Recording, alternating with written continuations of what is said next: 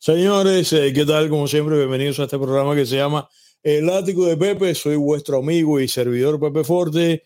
Y ahora que estaba tardeando esta canción que me encanta, que mucha gente me pregunta que si los Beatles, no. Parece, es un killer track. ¿Cómo se llama? Parece de los Beatles. Eh, sin embargo, no, no lo es. Eh, sin embargo, lo que debía haber comenzado acaso interpretando hoy es, ustedes se acuerdan aquella, me caía tan mal él, ustedes se acuerdan de Carlos eh, Puebla, qué guatacón Carlos Puebla, que tenía aquella canción que decía, ¿cómo no me voy a reír de la OEA si es una cosa tan fea?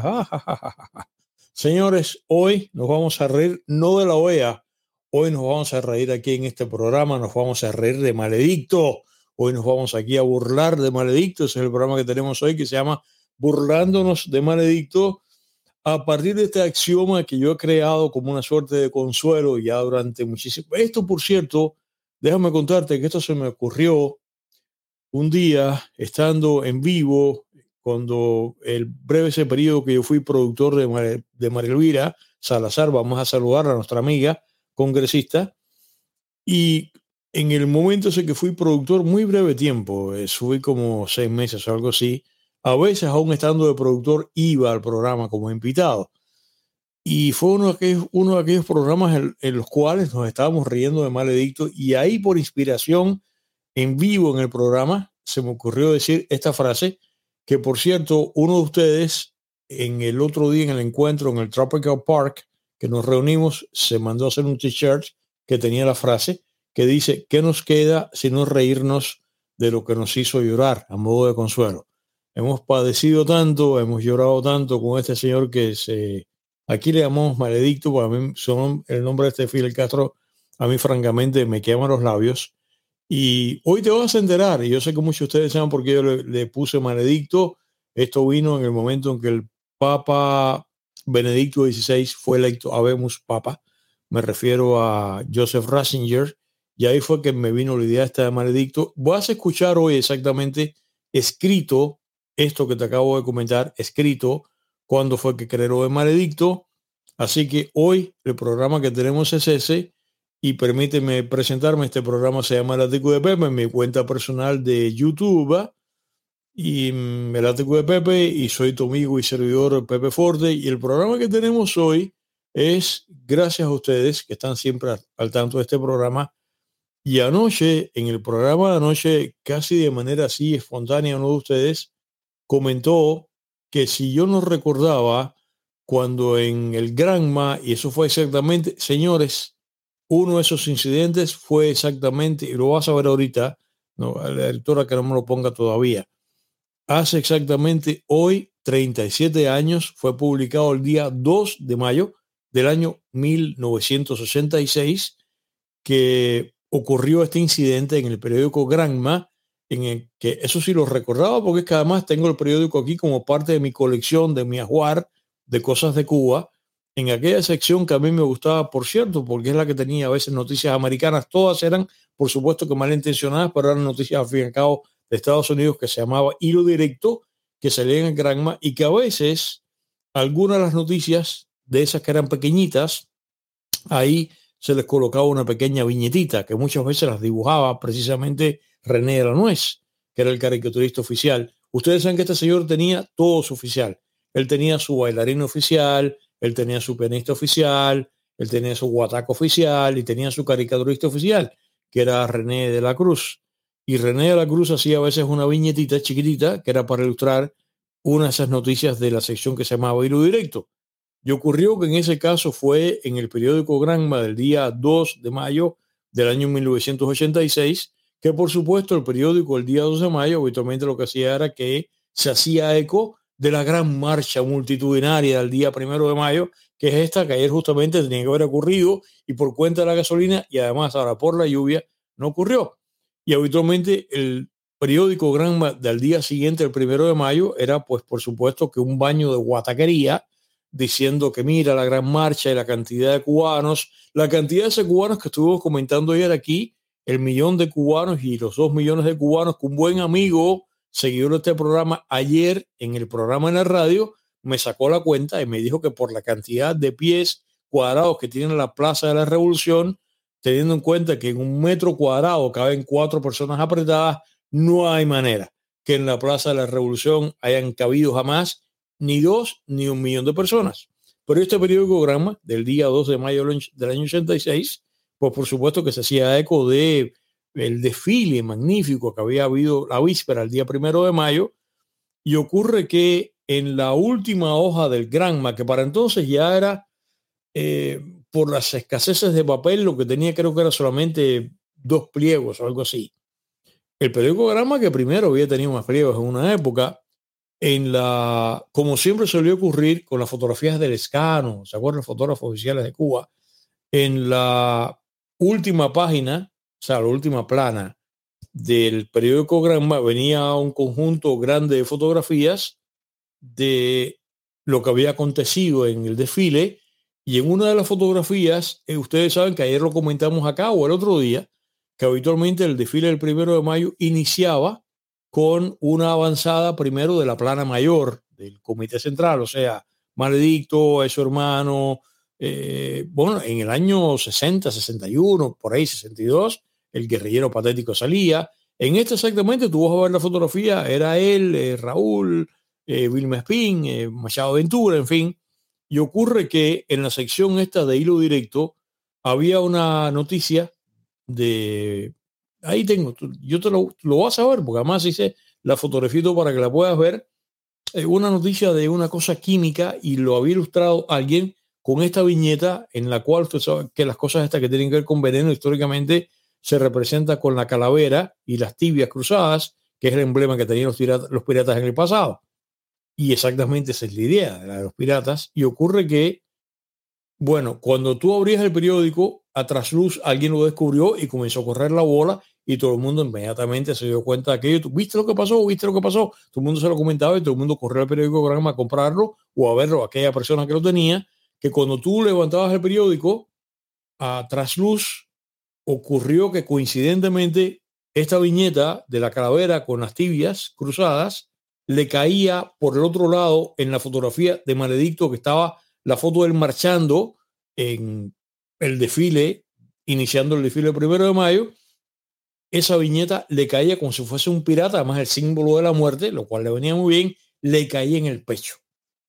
Por tanto, uno de ustedes ayer mencionó eso. Yo no sé ni por qué fue que salió ayer en la conversación y además terminamos, por supuesto, que riéndonos muchísimo.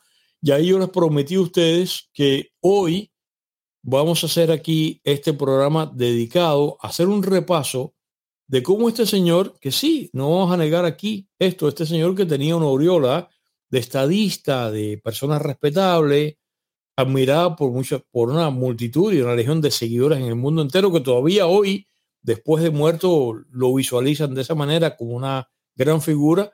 Por ejemplo, esta pobre infeliz Juanita, que era la traductora, que terminó siendo la amante de él, cosa que tú puedes ver aquí en el programa que hicimos hace ya unas semanas, que se llama las mujeres de Fidel Castro, esa señora dijo que sí, que él es la gran figura que dio el siglo XX, mucha gente que lo ve así cuando es todo lo contrario.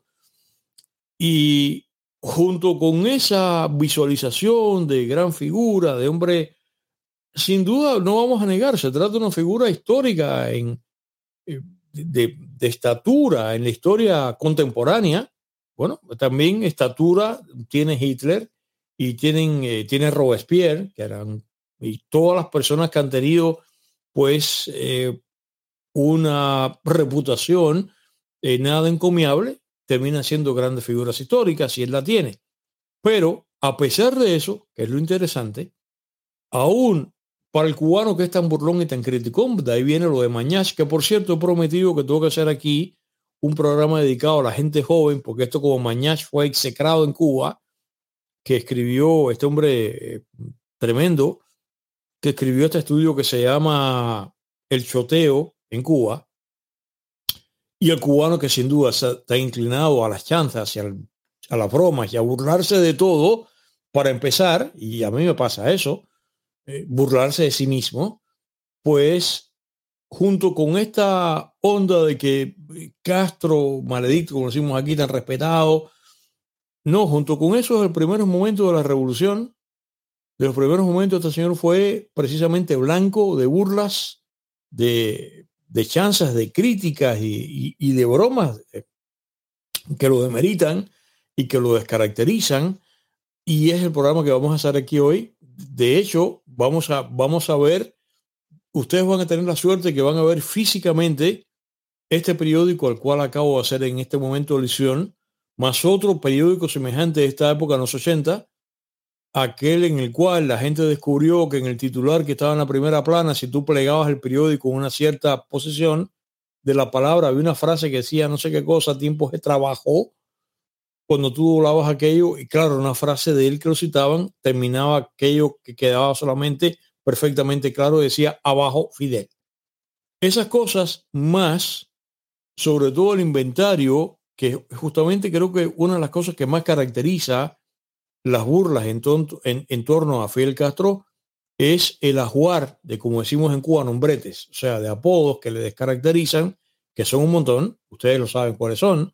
Eh, unos, por cierto, eh, en, la proyección del encomio, otros en tanto no. O sea, por ejemplo, esto del caballo, ah, el caballo. Todo el mundo sabe que en Cuba la figura del caballo, ok.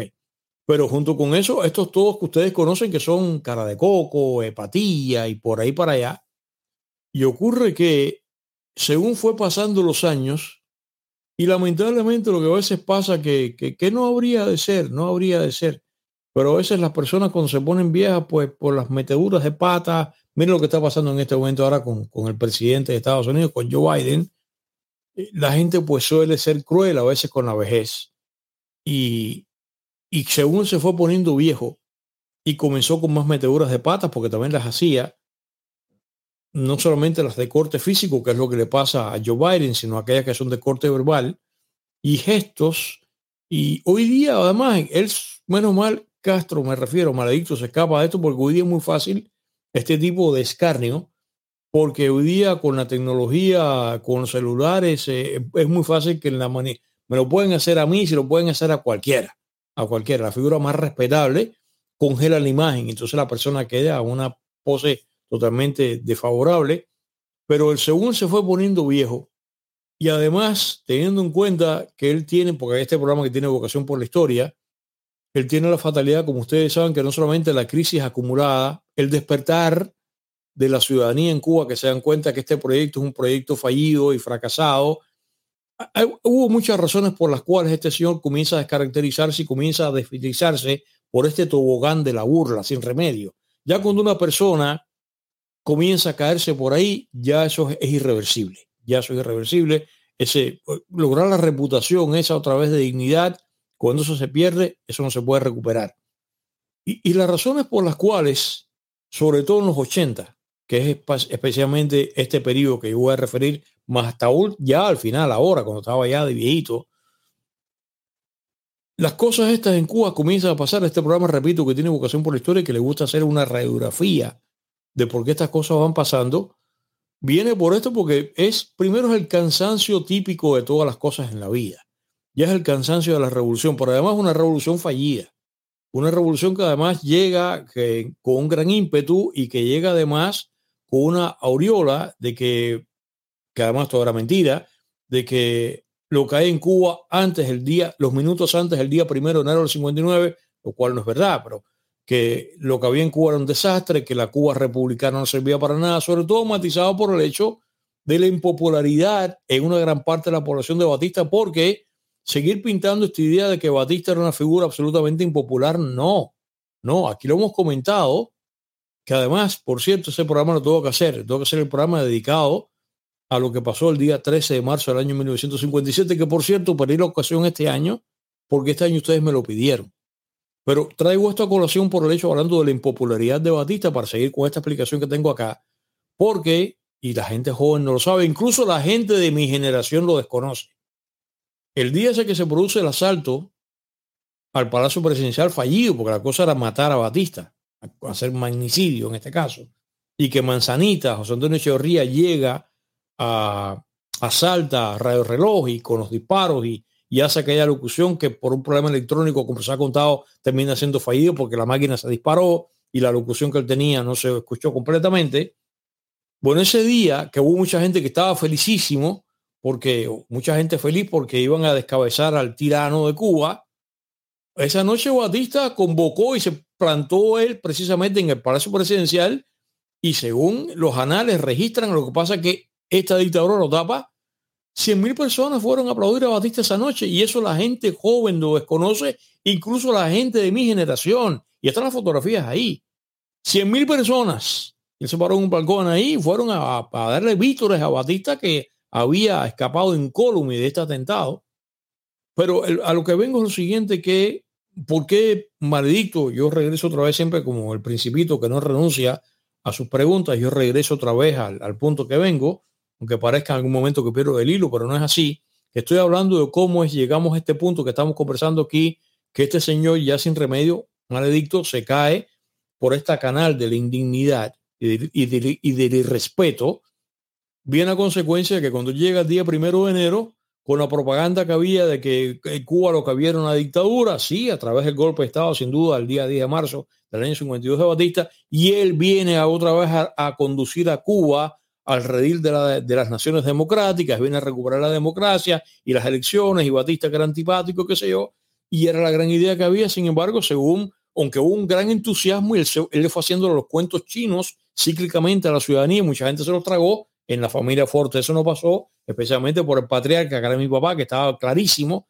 de todo lo que venía, pero de todas maneras sí, según va pasando las décadas, porque además él hubiera tenido éxito en su proyecto, pero no lo tiene. Esto es un fracaso hasta el día de hoy, que es lo que está pasando en Cuba. La gente en Cuba ni viste, ni come, ni calza, ni se ducha, ni baña, ni vive, ni viaja, ni un nada. Y eso era, esto es la esencia y la herencia de lo que él produce. Entonces, ¿qué es lo que pasa? ¿Por qué él llega a este punto de indignidad y a este punto de irrespeto que es el programa que tenemos hoy? Bueno, justamente por el primero el cansancio natural que todas las cosas van generando o van engendrando. Pero el caso él, que además es un proyecto fallido que no funciona para nada, coincide con el hecho que aunque su generación, que es la que lo seguía viendo como el gran héroe, pero ¿qué es lo que está pasando en Cuba ahora? Que por eso yo digo que aquellas personas que están totalmente en este momento todavía, que han otra vez aterrizado en la lista del desánimo y te dicen que en Cuba no va a pasar nada. No, acuérdense que en la, en la ecuación de que en Cuba va a pasar lo que va a terminar pasando está la gente joven, que esta generación no, no le dice nada. Ni, si, ni él, que ya están muriendo, lo que quedan son dos o tres ahí de, de, las figuras históricas, pero el esperpento, que es Canel, como digo yo, tampoco le dice nada a la gente joven. Bueno, eso es lo que pasa en la época nuestra, en los 80, que en los 80, este que está hablando contigo aquí ahora, que tiene 65 años, en esa época tenía, estaban mis 20 años. Y la gente con 20 años tiene la rebeldía, la juventud. Y entonces no es mi caso. Yo vengo de una familia gusana, pero yo sí pude ver la evolución de muchos de mis amigos de mi edad que habían sido comunistas, mis compañeros de clase en los años 60 y los años 70, ya para entonces no lo eran, porque habían venido abriendo los ojos. Esos son los elementos por los cuales tú comienzas a sumar el cansancio de la revolución, el fracaso, porque si fuera más un proyecto magnífico, bueno, aquí todo el mundo vive de una manera espectacular, aquí este país lo que ha que ha venido progresando, no, es todo lo contrario, el país está peor que el día primero de enero del 59, esas cosas tú comienzas a sumarlas y terminas, dos y dos es cuatro, terminas en este punto de respeto porque todas las saetas conducen a él, así como la famosa frase que dice que todos los caminos conducen a Roma, bueno, aquí el responsable de este fracaso es este señor. El proyecto es un proyecto unipersonal de él y por tanto él es responsable de todo esto. Y eso es lo que genera ya para estas alturas este nivel irreversible de respeto, que es el tema que tenemos hoy de burlándonos de Maledicto. Ya para estas alturas, el, el prontuario de nombretes de Maledicto yo creo que rebasa la decena. Y mm, Ahora, lo vas a escuchar por qué razón. ¿Por qué razón? Porque ya para entonces ya es un compendio. La cantidad de chistes en contra de este señor, ya, bueno, yo voy a tratar aquí hoy de contar dos o tres. Eh, unos que son simpaticísimos y otros que no lo son, pero son aleccionadores. Más la lista de nombres que te cuento, ya esto es gigante. Y esto termina, bueno, pues conduciendo a, como este incidente que te cuento, este, el de que, eh, bueno, vamos a analizar aquí ahorita en conjunto si fue un accidente o si fue a propósito este asunto de la calavera a trasluz en la fotografía, en el pecho de él.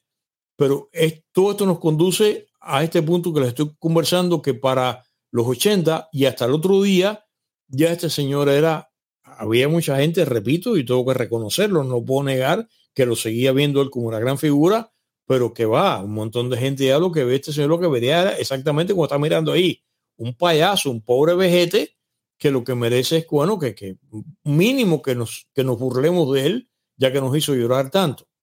De manera que en este, esto que estoy conversando contigo, me conduce a mí que en el año, cuando él cumplió 83 años, ya estoy viviendo aquí en Estados Unidos, ya estoy en los medios, y para entonces yo tengo mi website, que ustedes saben que lo tengo abandonado, que se llama pepeforte.com, o se llama ifriday.com, ahí lo tienes, el huevofrito.com, como tú quieras, huevo frito inteligente, porque es ifriday.com, como iPhone y iPad es ifriday.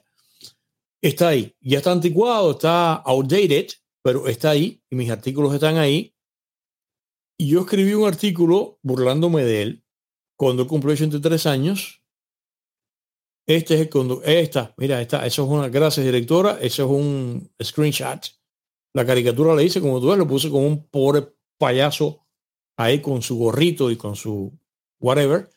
Cuando cumplió 84 años, este artículo, si tú entras ahí, cuando cumplió 84 años, hice, escribí este otro, que fue una carta abierta en su cumpleaños, con eso, su cumpleaños 84, carta abierta a Fidel Castro. Y finalmente después hice otro cuando cumplió 87, creo, que es el que vas a ver ahí, que se llama Los Nombretes de Fidel Castro, que es el próximo. Ahí está. Dice, otra carta abierta a Castro al cumplir 87 años. Yo no te voy a leer los otros dos, te voy a leer este. De todas maneras, tú por tu cuenta, tú vienes a pepeforte.com.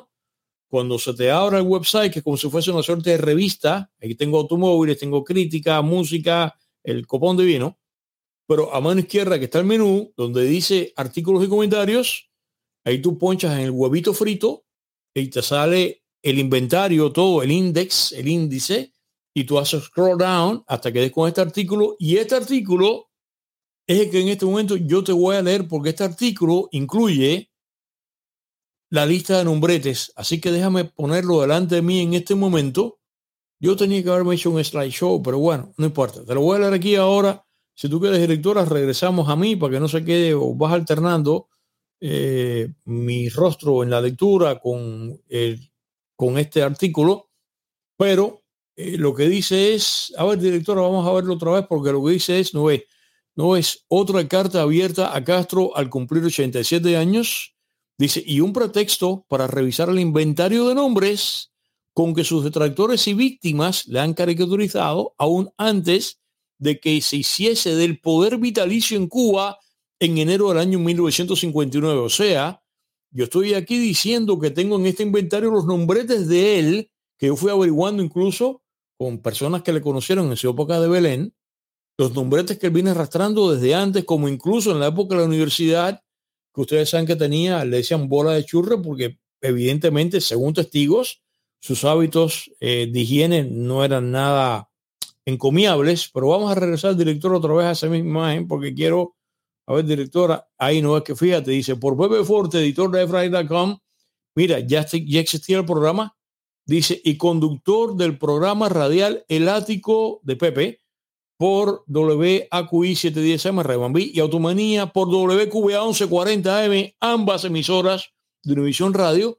Y como estás mirando, dice ilustración del autor, y esto fue posted, esto fue uploaded o subido a mi website el día 13 de agosto del año 2013, o sea, el día que él cumplió 87 años. Y aquí ahora viene el artículo que te voy a leer, que comienza diciendo el artículo, dice, querido FIFO, es la tercera vez, recuerden que yo dije que ya había escrito uno en el, 80, en el 83 cumpleaños y otro en el cuando cumplió 84. Dice, es la tercera vez que te escribo en tu cumpleaños. Permíteme que te aluda de nuevo con el apelativo con que tantos cubanos eh, te han llamado y que inmortalizara en sus novelas Reinaldo Arenas, a quien perseguiste con la resentida hazaña del mal enamorado, del enamorado mal correspondido. Te digo querido, no porque me satisfaga hacerlo y mucho menos porque te lo merezcas, no por lo menos de mi parte, pero fue lo que me enseñó mi dedicada maestra de español en tercer grado y que yo aplicado, no he olvidado y mantengo como norma de cortesía en toda epístola que encabezo llamándole querido o querida a quien va dirigida la carta, así que please, no te hagas ilusiones. Continué haciendo mi artículo escrito en el año 2013. Dice, dicen que cumpliste 87 años. Oye, tú, qué viejo estás. Te faltan 3 para 90 y no todo el mundo llega a 90. Dice alguna gente ahora que vas a vivir. Escuchen esto, esto es premonitorio. Él muere con 90 años y escuchen lo que yo escribo tres años antes. Dice, dice alguna gente ahora que vas a vivir precisamente hasta esa cantidad de años, 90, para emular el número de millas con que la geografía y tú han separado a millones de cubanos por cinco décadas en una y otra orilla del estrecho de la Florida. Y en efecto, murió a los 90 años, las 90 millas. Sin embargo, continúa diciendo mi artículo, hay también quien dice que la del 13 de agosto del año 1926 no es tu real fecha de nacimiento, sino que la inventaste para ponerte a buen recaudo de maleficios, ocultando la fecha verdadera. De ser cierta esta, el colmo habría sido que se tratase de un martes 13, pero no, fue un viernes. Lo que me introduce pues a la duda de que serás Jason el personaje inmortal de la película de horror Friday the 13, tú tan americano como siempre. El caso es que una cosa o la otra, como tu cumpleaños oficialmente es cada 13 de agosto, me pregunto de nuevo cómo lo habrás celebrado. ¿Eres tan hermético? Pero atendiendo a tu salud, supongo que no muy distintos de tu octogésimo tercero y del del año después, de los que hice toda una elucubración de cómo habrían sido. Anyways, me puse a pensar que, qué nombre habrá escrito tu repostera privada con la manga de crema sobre el merengue de tu torta porque tú tienes tantos nombres. Por allá eres íntimamente y aún de manera multitudinaria conocido como Fidel, mientras que por acá, un tanto más circunspectamente, me refiero a Miami, como Castro. Más, ¿qué de toda esa catarata de otros nombres con que te citan y te mencionan? Mira, te los recuerdo, ya si vamos a burlarnos de tu existencia a través de todos los apodos, seudónimos, sobrenombres, nombres y nombretes con que para ridiculizarte tus detractores te han llamado incluso desde mucho antes de que te hicieses el poder de manera vitalicia allá en enero del año 1959. Posiblemente el más viejo de todos sea el de tu época de Belén y no con los pastores, cuando remetiste demencial contra un muro por el que te quedaste sin sentido y desde entonces tus compañeros de clase comenzaron a llamarte el loco. Esto a mí me lo contó personalmente un compañero de clases de él en Belén que dice que le metió con una bicicleta a un muro y perdió el sentido. Continúa diciendo mi artículo. Más adelante, en la universidad, por tus nada encomiables hábitos de higiene personal, te llamaron bola de churri totally self-explanatory. Pero sin duda, el inventario de estos floreció tras, convertirte en el rector de la nación cubana a contrapelo de la más magra dosis de democracia. Tempranito comenzaron a llamarte no caballo, sino el caballo, que no es lo mismo, aunque parezca igual. Claro que he de admitir de que se trata en este caso de un encomio, ya que en Cuba llamar a alguien así es sinónimo de bárbaro, y bárbaro también en Cuba significa lo contrario de lo que la rusa especifica, que es la acepción personal con que a mí personalmente me gustaría definirte. De modo que bárbaro o especialmente el caballo allá equivalen a un ser de prominencia, de dotes y actuación extraordinarias y por eso tus fervientes seguidores te llaman con admiración rayana en el fanatismo de esa manera. Además, en la charada cubana, el caballo es el número uno, a pesar de que la banda de rock and roll de Three Dog Night define al uno como solitario en la canción homónima, pero para ser el number one en algo allá en Cuba es como ser el rey o el campeón. Pero ya hasta ahí, porque la catarata de nombretes que sigue está muy lejos de reflejar elogios a tu persona y a tu existencia. Algunos de ellos encierran una lógica, pero la verdad es que de reconocer que la esencia de los otros no me los puedo explicar, lo cual no es óbice para que me diviertan. Déjame desgranarlos. Mira, Fi, te han llamado el cangrejo porque eres como un cáncer y vas hacia atrás. Patilla, por tu barba desarreglada. Carecoco y caremango, estos están entre los que yo nunca entendí y a los que a veces yo me opongo porque es una afrenta a las pobres frutas que no se merecen semejante símil. Y sí, siguiendo con las frutas, melón, porque eres verde por fuera, pero rojo por dentro. Esteban, por este bandido, coma andante, especialmente después de tu gravedad. La momia, que no necesita de baneos, lo mismo que tiranosaurio. Bienvenido por aquella lisonjera plaquita en la puerta de cada morada de los adoradores que rezaba, esta es tu casa, Fidel. Michael Jackson, porque como en el pasillo de Moonwalk parece que vas hacia adelante, pero mentira, vas para atrás. You know who, que es la simpática corrupción al español de por quien tú sabes en inglés, con tal de evitar nombrarte, María Cristina, como la canción de Ñico Saquito por aquello de que me quiere gobernar, Fidel esconde, porque lo escondes todo, el mago, porque todo lo desapareces, y otros más elaborados intelectualmente como el Napoleón del Caribe, la bestia de Virán y el memorable y preciso epíteto de loco endemoniado de Rafael Díaz Valar. Para terminar, mi pequeña contribución. Maledicto Boloder. Lo de maledicto es un irónico juego de palabras a través del contraste del nombre papal de Benedicto XVI que hace o dice el bien, mientras que tú el mal. Lo de Boloder está emparentado con Juno.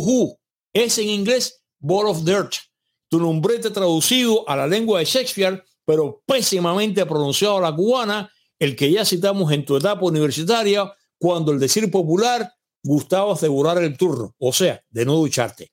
Sé que estarás pensando que soy un ente irrespetuoso que no honro debidamente tus 87 años con la veneración que supone un anciano. All right, lo admito. Y espero que entiendas que simplemente no te lo mereces. Cuando te vayas para otro mundo, no dudes que así como en la tumba de Álvarez merece un epitafio que diga el que más nos hizo reír, sobre la tuya encajaría perfectamente el de que más nos hizo llorar.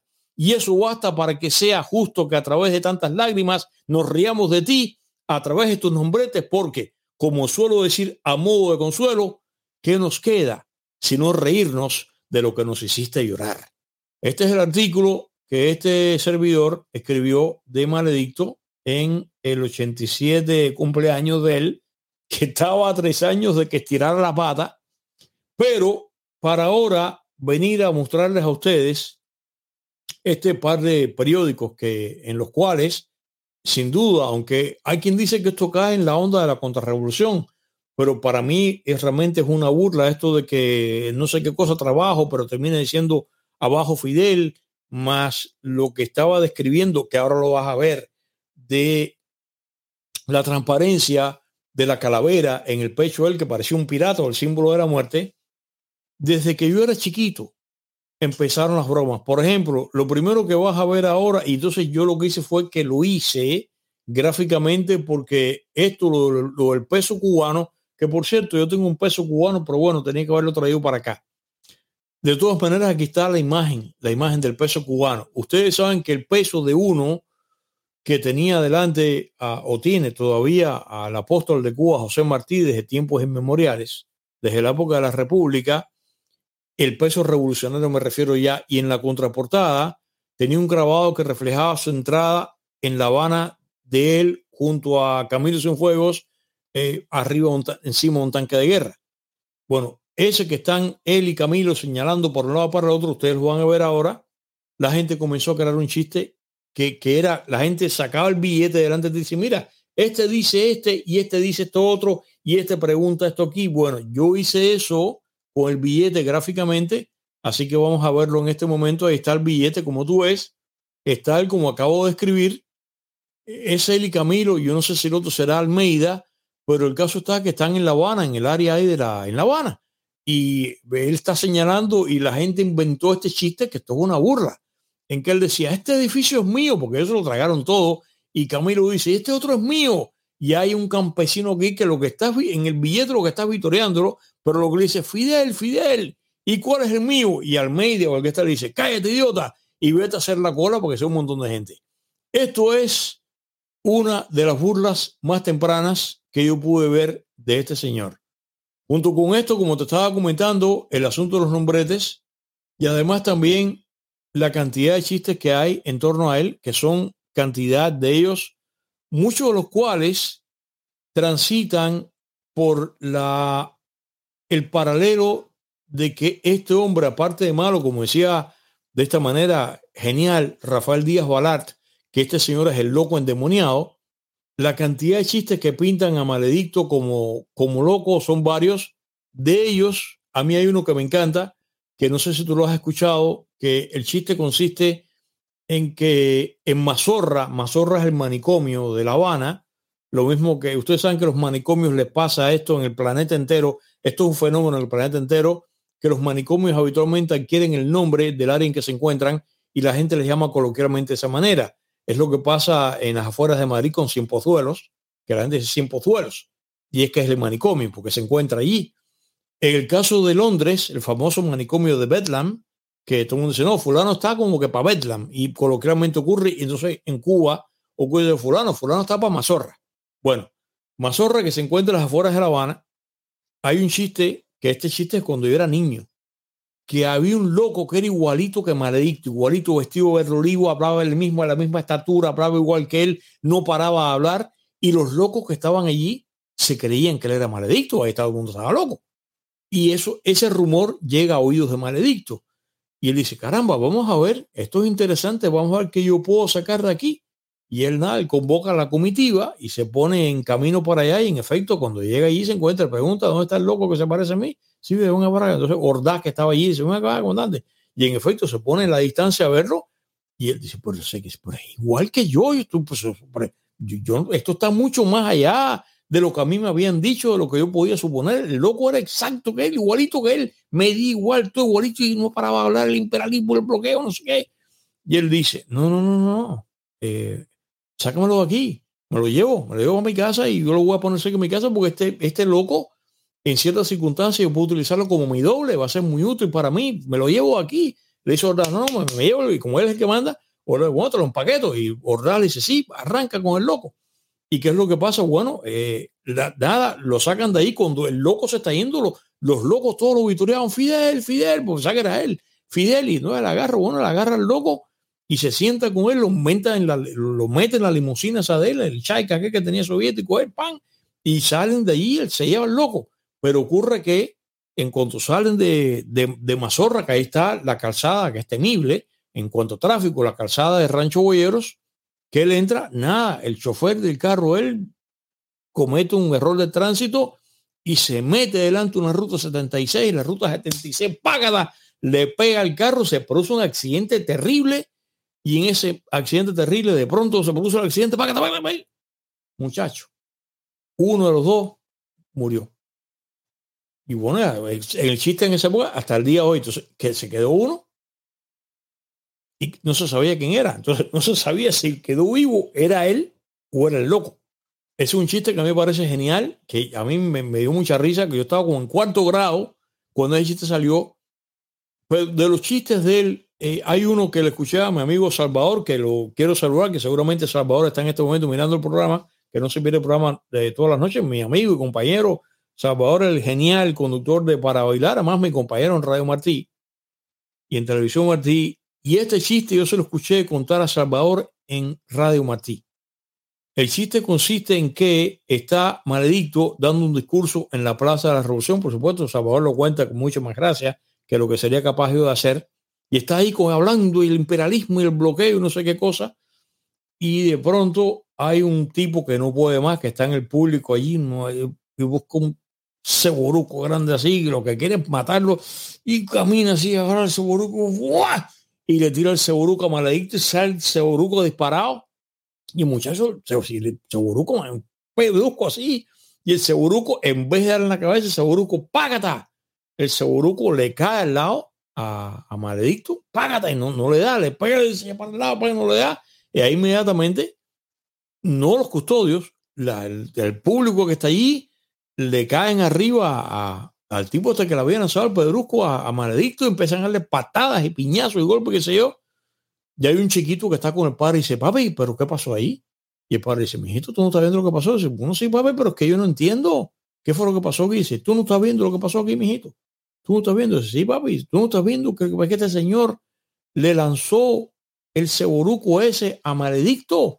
Dice, sí, papi, claro, pero, pero ¿por qué le están dando golpes si, si no le dio? Dice, por eso mismo, porque no lo mató, por eso mismo, por eso mismo. Ese chiste me parece una maravilla. Pero de los chistes de burla de Maledicto, a mí que me parece que es una sobre él, que me parece una maravilla, que no es tan simpático porque me, a mí, este, para mí este es el mejor. Yo no sé tú lo has escuchado porque este, este simboliza quién era él.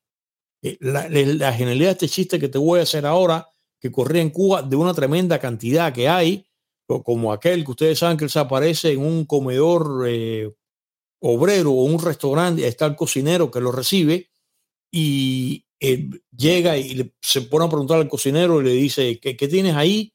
Y el cocinero dice, no, aquí tenemos, mire comandante, en, este, en esta olla aquí tenemos, eh, aquí tenemos bistec en cazuela. Y dice, ah, déjame probarlo. Y se prueba el, el, el bistec, está muy sabroso. Y dice, ¿qué tienes ahí?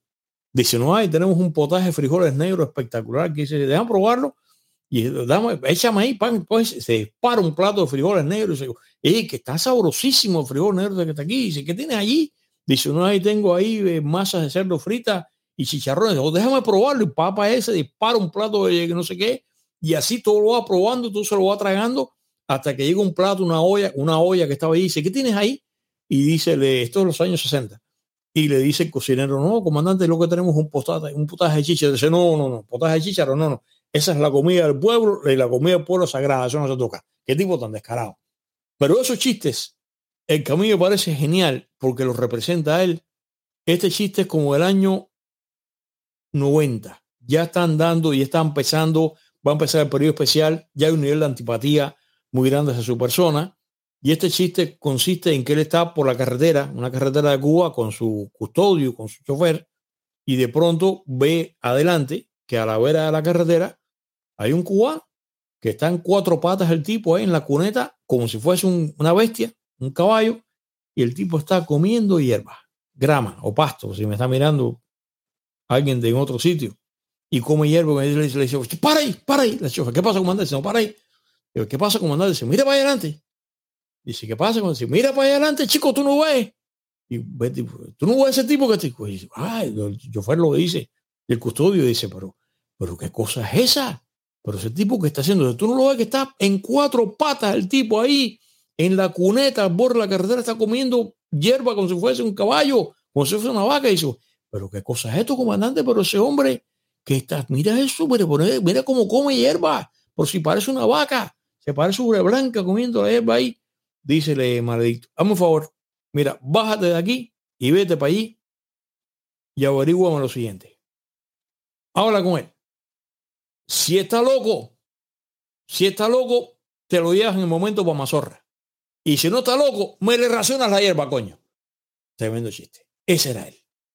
O sea, que eso que ese tipo se coma toda hierba que le da la gana, ¿qué cosa es eso? No, si, y si no está loco, la hierba me la raciona. Ese chiste no es tan simpático. Ahora mucha gente que para, pero ese, chiste es una maravilla porque ese chiste es, francamente, ese es él. Qué hombre tan malo como yo digo acá. Pero para comenzar a conversar con ustedes ahora y demostrarles lo que les estaba comentando, aquí está Vamos a ver primero. Yo no soy directora que hacer primero que eso va a ser más sorpresivo si el periódico físicamente o si el, yo me hice, porque con el periódico aquí frente a ustedes, lo que quiero es que vean físicamente cómo es. Voy a mostrar primero el periódico para que ustedes vean a continuación el, el trabajo que hice fotográficamente en Photoshop para que lo puedan apreciar mejor. Pero primero es. Ajá. Aquí está. Aquí está, aquí está, aquí está, don Félix. Míralo. A ver aquí. Aquí está, aquí está. ¿Ves? Este periódico, que como estás mirando, esto es del día... Este periódico es del día viernes 4 de julio del año 1986. O sea, eh, esto es 86.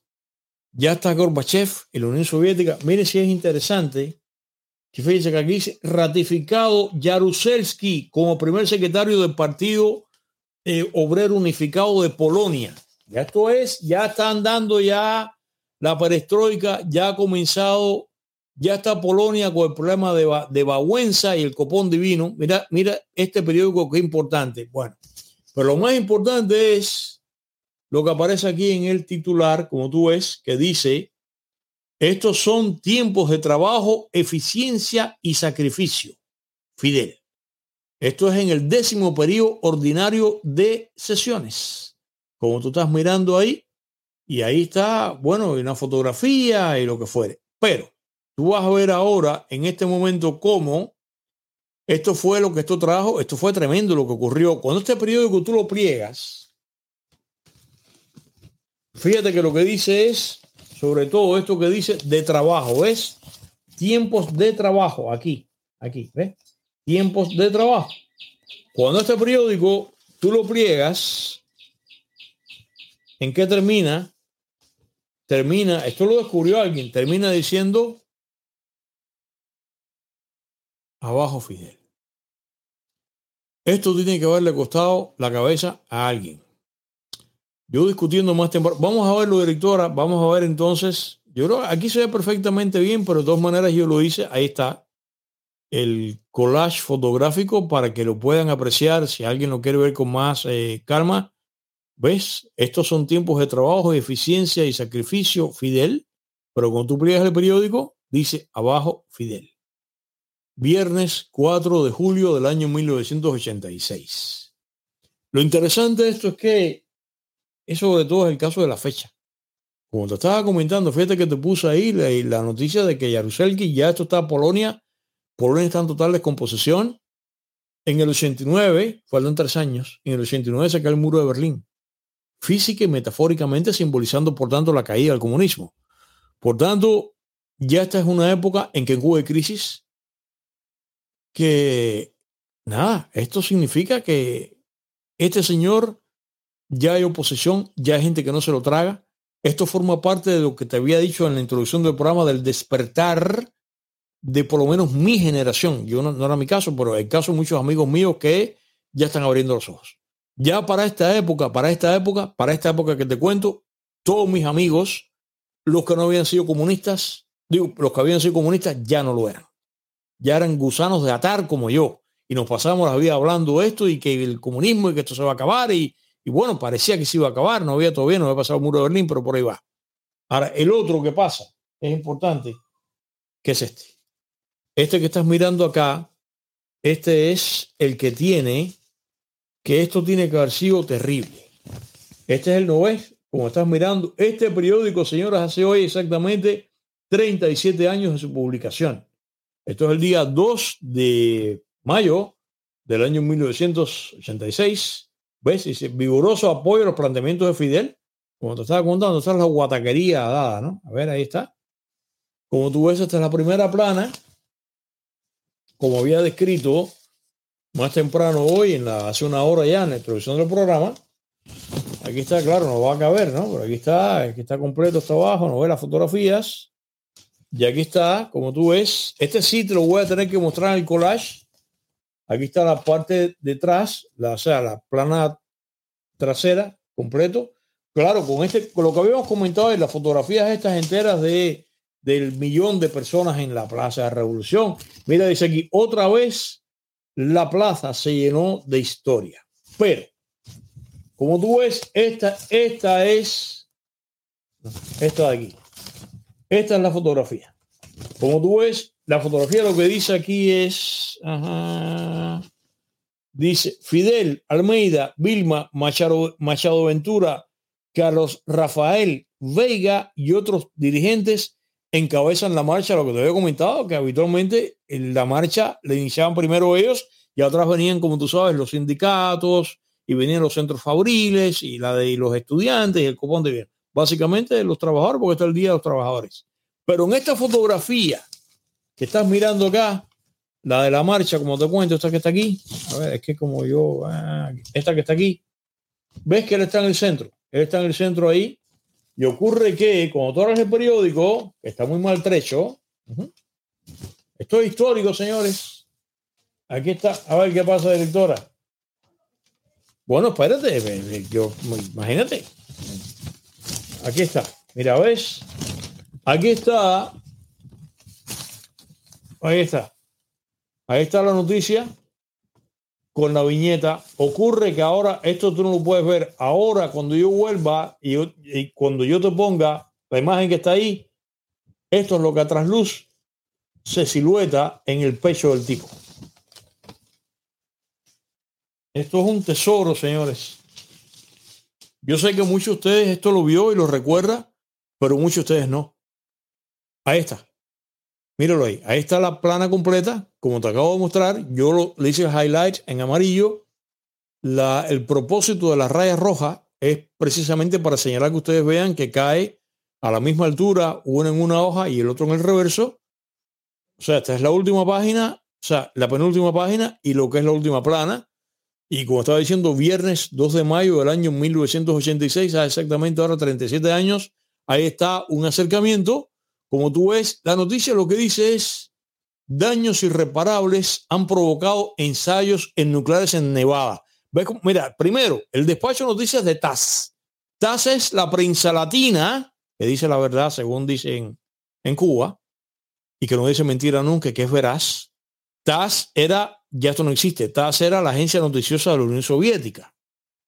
Y por supuesto, como te había comentado, Aquí en Hilo Directo, las noticias que vienen de Estados Unidos siempre son fatales, como esta.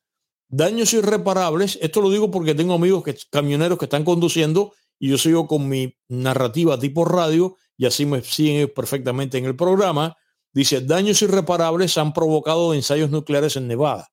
El profesor Howard Ball de la Universidad de Utah afirma en su libro La justicia que se llevó el viento que en el periodo de los años 50, desde entonces Estados Unidos muy malo, por supuesto, y comienzos de la década de los 60, el gobierno de Estados Unidos efectuó en Nevada cerca de 100 experimentos nucleares terrestres, lo que causó daños irreparables a la salud de la población de una extensa región norteamericana y provocó la muerte prematura de muchas personas. Despacho de TAS, nos dicen por supuesto que fatal, de los Estados Unidos. Esto es lo que hacía, y como ven, la caricatura evidentemente firmada por Nuez.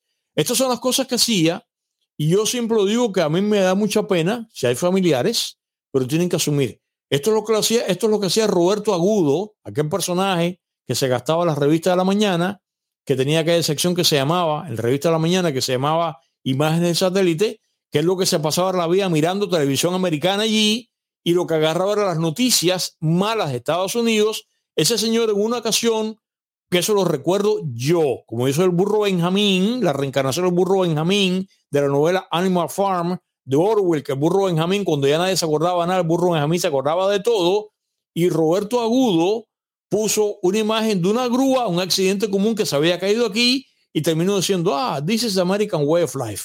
Hay que ser muy miserable para hacer ese tipo de cosas. Señor Roberto Agudo hacía esto porque este país está cubierto de detrito de pies a cabeza. Lo siento si hay gente que es familia, pero tienen que asumir. Yo no puedo seguir tirando toallas aquí porque si no, ¿dónde vamos a parar? Entonces, esta noticia está en esa tónica, ¿no? Esta es la época que Roberto Agudo hacía ese programa.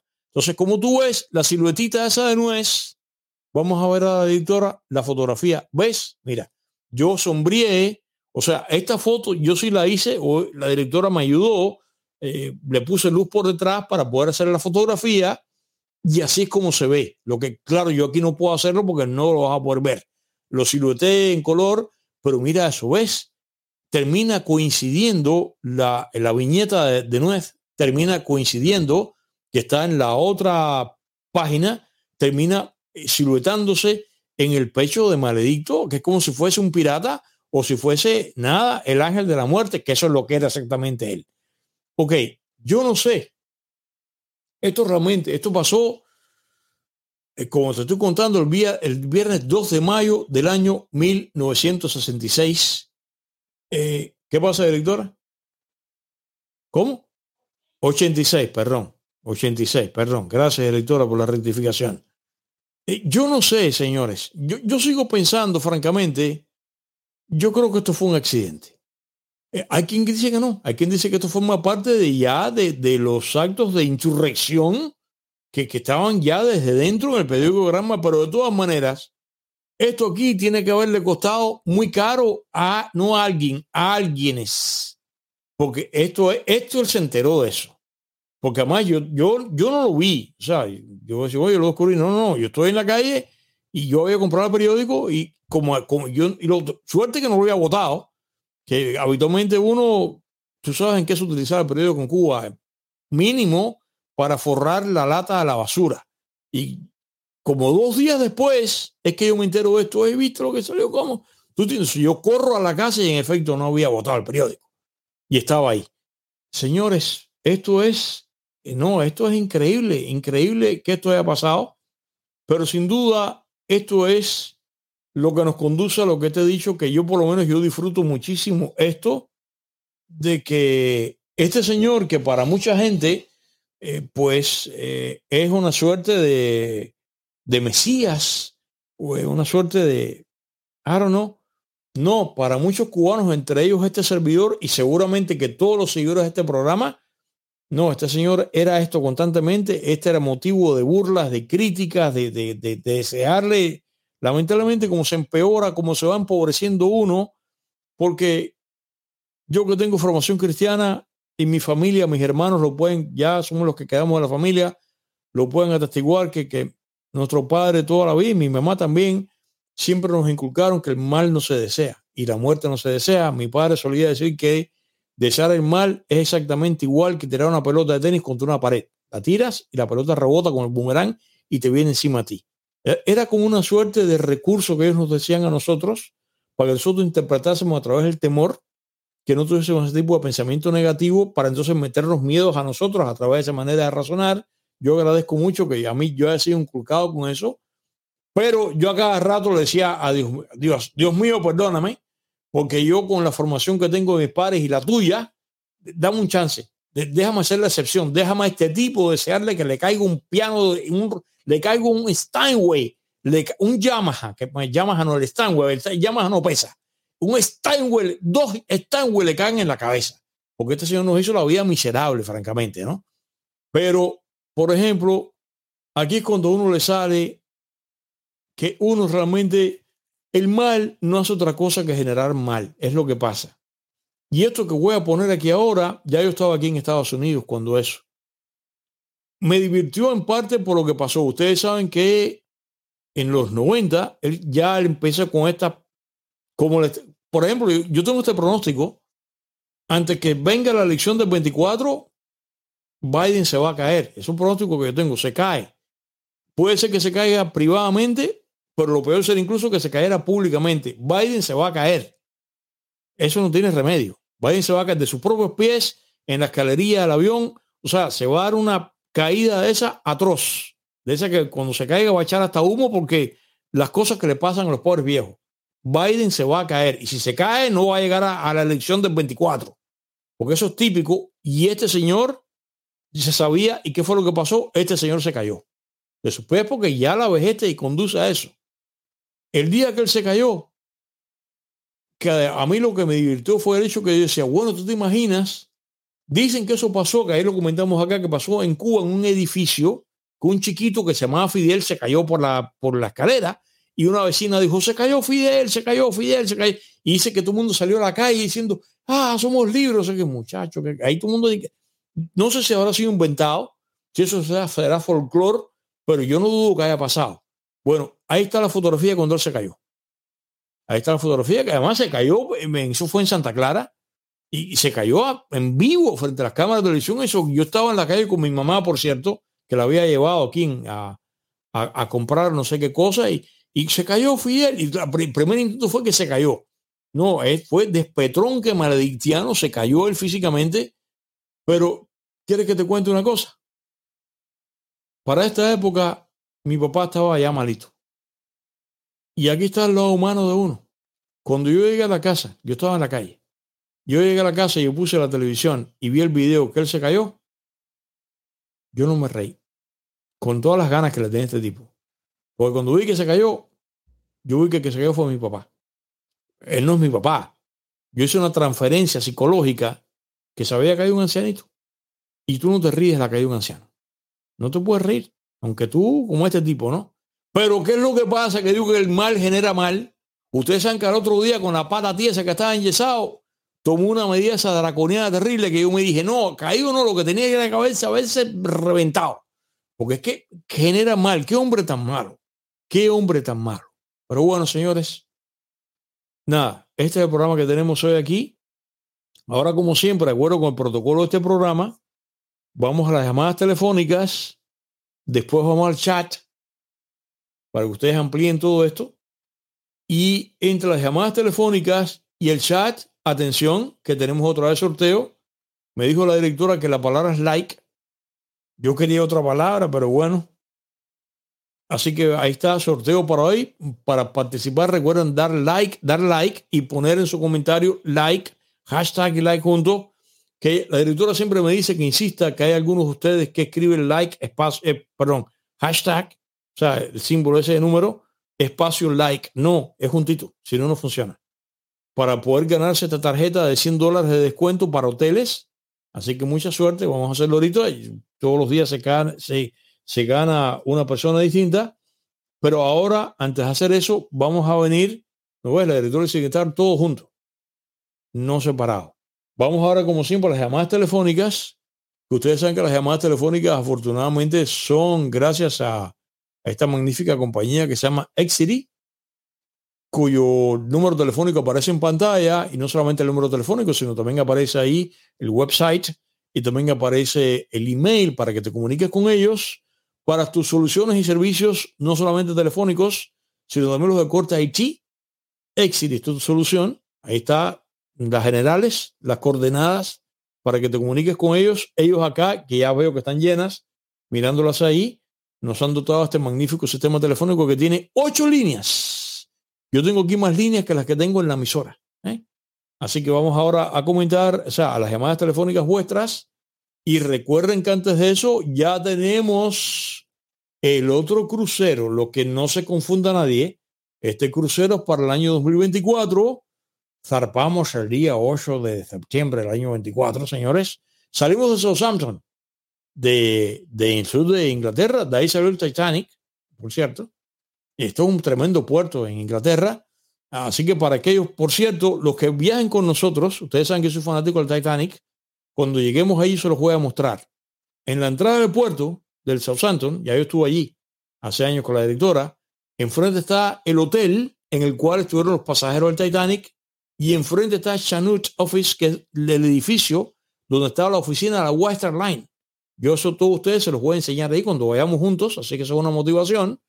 Pero este viaje de 12 días, esto es un crucero para Islas Canarias, que ustedes lo han pedido tanto, son 12 días.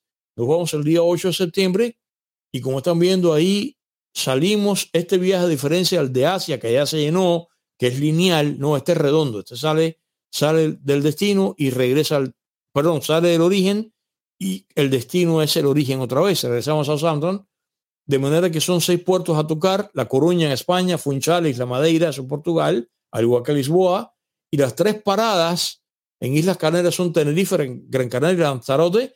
Tenemos gran afán con este viaje porque tenemos tantos seguidores en Canarias que queremos hacer lo posible por reunirnos con ellos, almorzar ese día juntos. Va a ser muy bonito. Ahí aparecen los precios en los precios, los tres precios que son camarote como siempre interior, con ventanilla, camarote con balcón una suite también. Y el barco es Anthem of the. Esto es Royal Caribbean, que por cierto ustedes saben mi compañía preferida. Y este viaje, como siempre, lo está organizando Merimia Travel. Ahí están los teléfonos para que ustedes los llamen. Vayan reservando. Y así que hay tiempo para esto, pero no demores, porque lo que pasa es que habitualmente, como pasó con el de hace, se llena mucho antes de tiempo. ¿Qué cosa, directora? ¿Cómo? Ah, me dice la directora que los precios, como falta un año, que, te apures ahora, porque la directora sabe que estos van subiendo paulatinamente, así que aprovecha los precios de ahora, así que reserva y vamos juntos en este viaje de 12 días por Islas Canarias. Y ahora sí, directora, ahora vamos a ir a las llamadas telefónicas. Por cierto, como siempre, gracias por la fidelidad a este programa. Están las líneas llenas. Así que vamos a la primera llamada. A ver, ¿qué tal? Adelante, ¿cómo estás? Sí, ¿qué tal? Ajá, este buenas noches, don Pepe. ¿Qué tal? ¿Cómo estás? Buenas noches, don Forte. ¿Cómo está usted? Muy bien, ¿cómo estás tú? Bien, bien, gracias. Fui el primero. Qué bueno. Eh, usted sabe que usted tiene una línea de automóviles de la Kia, un modelo Forte. Sí, y, yo cada rato cuando voy a los eventos le digo, bueno, me han pagado un kilo, pero bueno, sí, el Kia Forte, claro. Sí, sí. Bueno, bien, lo que quiero decir es lo siguiente. Yo no soy nadie para decirle a usted lo que tiene que hacer y lo que no puede hacer. Usted es un maestro. Pero yo quisiera que usted nunca se, que nunca más se eh, infringiera ese adjetivo calificativo que nos puso Margarito de Gusano. Nosotros no somos ninguno gusano. Eso es de los, eso es de los fascistas y de Stalin, que claro. lo la gente lo, no, sé, a mí cuando yo lo oigo a usted decir que usted es gusano, a mí, a mí me entristece eso. Digo, ¿cómo, cómo señor Forte es un hombre que tiene una inteligencia grande? El sentido común es, mejor, es mayor que la inteligencia. ¿Cómo se autoinfringe? Eh, se, se dice gusano. Nosotros no vamos de un gusano. No, pero mira, acuérdate que eso es lo que pasa, que ese tipo de, de calificativo peyorativo termina uno, uno lo termina asumiendo con honor, porque por ejemplo, el calificativo de Mambí, los españoles le llamaban Mambí con desprecio a los insurrectos cubanos y después tú sumas la palabra Mambí. Entonces para mí es igual, ¿no? Por eso que yo digo que soy gusano, ¿ok? Pero es, es un adjetivo despectivo. pero bueno, ese no, es, ese no es el tema. Yo quisiera que usted superara. El tema es el siguiente. Este hombre, este hombre, yo le voy a decir algo. Voy a empezar eh, por decir algo que a lo mejor a usted no, no le va a gustar, no va a simpatizar. Este hombre tuvo la oportunidad en su vida, después de nuestros patricios, de ser el hombre más grande de Cuba. Cogió una república acéfala.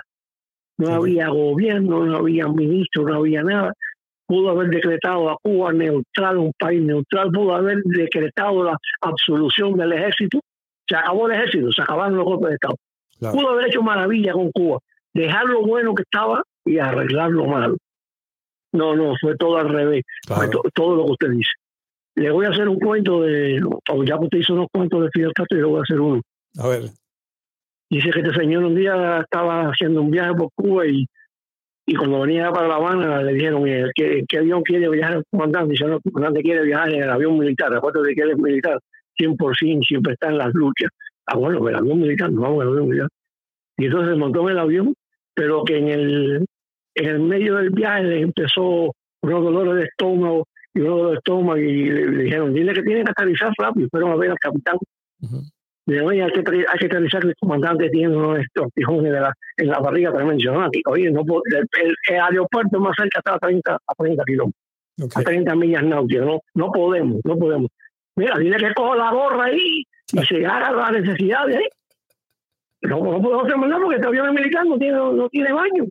Bueno, la cuestión fue que le dijeron eso al hombre y el hombre hizo la necesidad y en ese momento son, tiene un problema mecánico del avión y el avión se cae y se mata todo el mundo y rápidamente eh, hacen el, el duelo de Fidel Castro, como dice, eh, lo único que se pudo encontrar fue los restos de su cerebro en la gorra. está bien, caga lo que tenía en el cerebro. Muchas gracias, muchas gracias. está, bien, está, bien, está bien, está bien, ay, caray, ay, caray. Kevin, un chiste más, señor. Este no lo sabía, este no lo sabía. Cuéntame, la próxima llamada, ¿cómo estás? Sí, ¿qué tal? ¿Qué tal? ¿Cómo estás? Sí, sí, estás ahí, se te va la llamada. Ah, caray. Que se le cayó la llamada, qué raro, ¿no? Bueno, vamos a la próxima llamada. ¿Qué tal adelante? ¿Cómo estás? Sí, ¿qué tal? ¿Qué tal? Tienen que prestar atención si no se les va la llamada. Heidi, ¿qué tal? ¿Cómo estás? Hola, Pepe, ¿qué tal? ¿Cómo estás? Bien, bien, bien. ¿Cómo estás tú? Eh, cuando hablamos de, de, criticar y de reírnos de Fidel, pues no podemos olvidar a Armando Roland y a Eddie ah, Calderón. Qué bien lo hacían, es como lo imitaban, qué bien. Ya, tienes razón. Y eh, Tres Patines. Tres Patines en Cuba, al principio de los 60, salió al escenario en una obra de teatro con un retrato de Fidel. Wow. Y dice, a este lo cuelgo yo. Ah. Ya después se tuvo que ir corriendo, ¿eh? Pero bueno. Claro, que colgaba retrato, pero lo colocaba también. Oye, ¿no? qué, claro, qué bien, qué buen chiste. Te tengo un cuentecito yo también, cortico y, y, bien blanquito, porque hay otro que me acuerdo, pero todas sus malas palabras y eso. A ver. Había un chino en una parada de una guagua y se le cae un alfiler. Y el chino se pone a buscar así con la vista por el suelo y empezó a decir, cayó filé, cayó filé, cayó filé y se le para un policía al lado y levanta la vista y lo ve y dice, que inca, no que jole. bueno. No lo sabía tampoco, qué bueno. Gracias, gracias. Ahí. ah, caray, está, buenas noches. Está todo el mundo ahí con la vis cómica, qué bien, ¿no? Gracias. No sabía ese tampoco. Cuéntame, eh, la próxima llamada, ¿qué tal? ¿Cómo estás? Yo tenía aquí en el botón la risa y la quité. ¿Cómo estás? Adelante. Sí, estás ahí, estás ahí. A ver, ¿qué tal? Se te va la llamada. Ah, sí, buenas noches, Pepe. Manuel, ¿qué tal? ¿Cómo estás? No, no, yo me recuerdo perfectamente de lo del periódico que usted mostró ahí. Eh, de la carabela en el pecho de Fidel. Y bueno, ese hombre hizo mucho daño. Y ojalá que esté la cartera más grande que tenga el infierno. ¿Dónde, está, la calavera? La calavera. Gracias, gracias, Manuel. Y gracias por tu brevedad, que siempre la apreciamos muchísimo. ¿eh? Vamos a la próxima llamada. ¿Qué tal? ¿Cómo estás? Sí, ¿qué tal? ¿Qué tal? ¿Cómo estás? Bueno, yo, yo pienso igual que tú. Yo creo que eso de lo que pasó en los periódicos, aquí aquella época, que lo recuerdo perfectamente, debe haber sido accidente ahí. Indudablemente debió haberle costado a alguien porque se supone que eso deben chequear y de contrachequear, precisamente para que no pasen esas pifias, ¿no? Claro. Pero no perfecto, se le va, se le va y le pasó. Eso es, un poco en relación a lo que Oye, fueron, fueron dos, ¿sabes? Fueron dos. ¿Mm? Sí, sí, sí. Pero, bueno, yo, pero igual, yo creo que, eh, y, en, el periódico Granma, eh, pues, bueno, eh, nivel de control que hay a esos niveles que ellos le prestan a, lo que es la, información. Fíjate que todos lados de la agencia atrás, ¿eh? yo recuerdo, fíjate, esta gente tiene interiorizada la, censura. Que, que, en Cuba sacaron un libro, no sé si tú lo recuerdas, soviético, era una novela de espionaje, no sé qué, se llamaba TAS está autorizado a informar.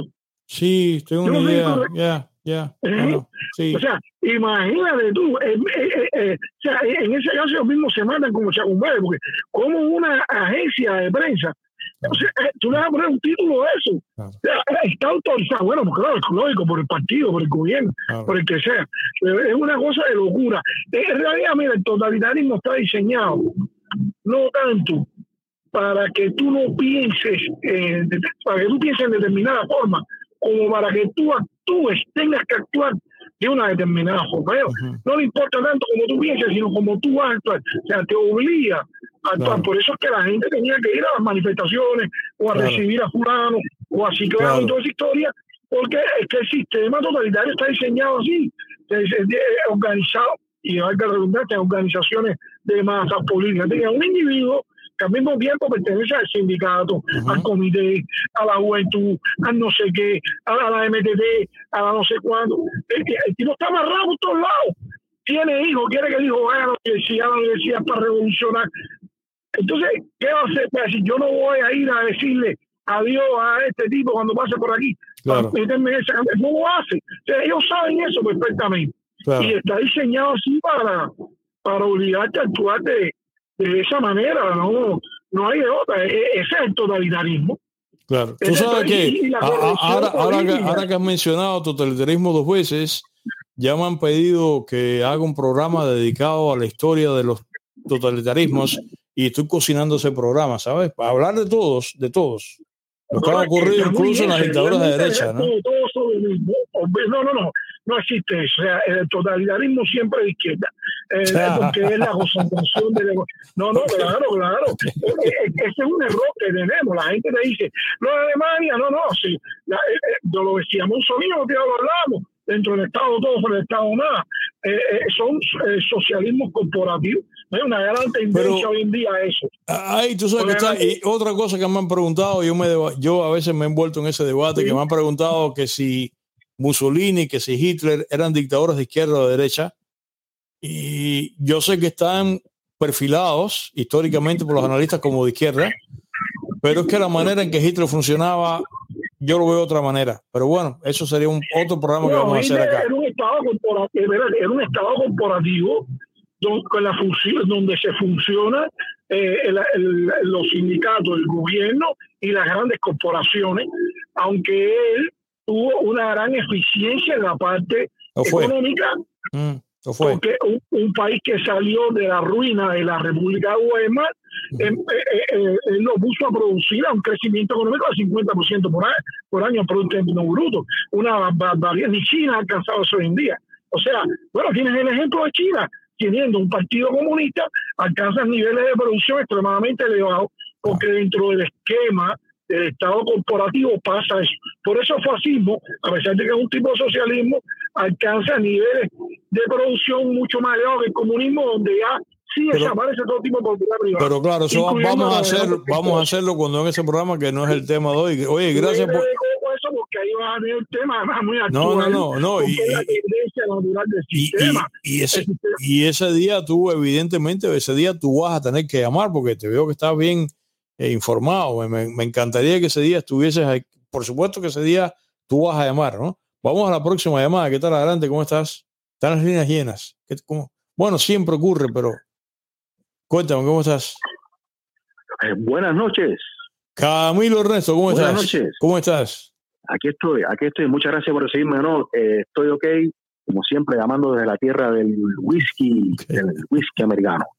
Bueno, le, cuento, le, cuento, le cuento lo siguiente. Ocurrió un evento en La Habana en el 2001 en el periódico Juventud Rebelde del domingo, fue en el 2001 esto, que en ese momento se estaba transmitiendo por la televisión cubana una serie dedicada a todo este mm, eh, invento que se hizo alrededor de los atentados a Fidel Castro, que se llamaba El que debe vivir.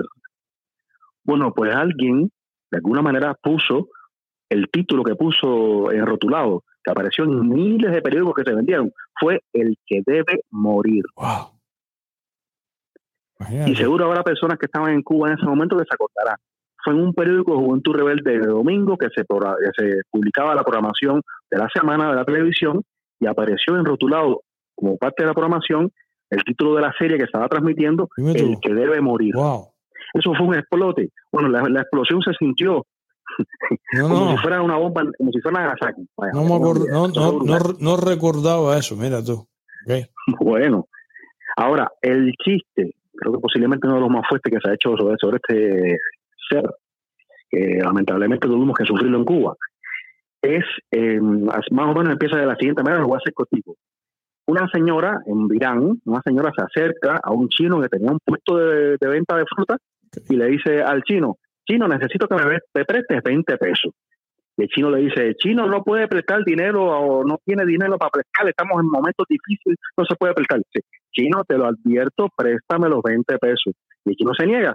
Pasan los años, llega el 1968 y le quitan el puesto al chino en la ofensiva. Y el chino lamentándose por todo el pueblo, cabrón, hijo de catal, budo de porque pa, pa, pa, pa, pa, y la mujer se la acerca y le dice, chino, ¿tú te acuerdas de los 20 pesos que yo te pedí? ¿Cómo? Ahora mismo, como claro que me acuerdo que tú me pediste, 20 pesos. Dice, em, chino, eh, esos 20 pesos, chicos, eran para un legrado, chino, para un legrado. para un legrado. y, mira, mira, mira, mira lo que te pasó ahora, porque no pasó. Ay, Dios mío. Wow, wow. está duro, está fuerte. Era, era, claro. era, obviamente la. Era la mamá de. mamá del tipo. La mamá del tipo. Oíste chino. Oye, qué bien. Gracias, Camilo Ernesto. Oye, Óyeme, gracias. Buenas noches, no, hoy, hoy, hoy, es el día de los humoristas, señores. A ver, todo el mundo haciendo chistes acá y se siguen llenando las líneas una detrás de la otra. ¿Y qué tal? ¿Cómo estás? Adelante, cuéntame. Buenas noches, Pepe. A ver, ¿cómo estás? Aquí todo bien, gracias a Dios. Saludos para la directora y, y para todos mis colegas. Claro. Pepe, el, el, el nombrete que yo siempre escuchaba de chiquito, que el viejo siempre se lo decía, desde que yo tengo uso de razón, el viejo siempre le decía huele churre. Claro. Sí, sí, que tenía fama de, Sí, siempre, el viejo le decía bolechurre. Mi papá siempre fue gusano de toda la vida. Todo, toda mi familia, por parte de padre, eran gusanos. Y, yo siempre me crié oyendo nombres de eso. Y, y el que mejor se burlaba él, que a mí me daba hasta gracia, que yo, me reía, era el difunto Eddie Calderón. Qué bien lo hacía. Hey, mi amigo. Eddie. Eddie, Calderón, qué pena que, que falleció, pero Eddie Calderón siempre se, se burlaba de él, que yo me reía cantidad. Claro. Así era. Bueno, Pepe, buenas noches y saludos. Oye, gracias y como siempre ahí. El sonido Oye, gracias, un abrazo. Gracias, gracias a ti. Vamos a la próxima llamada, señores. ¿Qué tal adelante? ¿Cómo estás? A ver. Sí, estás ahí, ¿eh? ¿Qué tal? ¿Estás ahí? Ah, bueno, esa línea parece que se cayó. Vamos a la próxima llamada. ¿Qué tal? ¿Cómo estás? Sí, ¿qué tal? ¿Qué tal? Sí, estás ahí, ¿eh? Aló, buenas noches. ¿Cómo estás? Buenas noches. ¿Qué tal? Sí, mi nombre es Vladimir. Vladimir, ok. Ok, ¿cómo estás? A ver, habla, eh, olvídate del delay, habla, dispara, dale. Sí, mira, quería hablarle, darle la buenas noches por el programa y para, felicitarle. Gracias. Y yo estoy haciendo por llamarle y, y, bueno, hacerle referencia de, de mi participación, que no le doy like, pero sí me gusta mucho su programa. Ajá. Eh, déjame hacerle una, una referencia sobre instrucciones. Ajá. Y discúlpame que lo mandé un programa. Ajá. Eh, bueno, yo soy, yo soy especialmente familiar, familia de, de la víctima del, del 13 de marzo. Ah, caray, qué pena. Y quería, Ahora el día que usted haga ese programa, okay.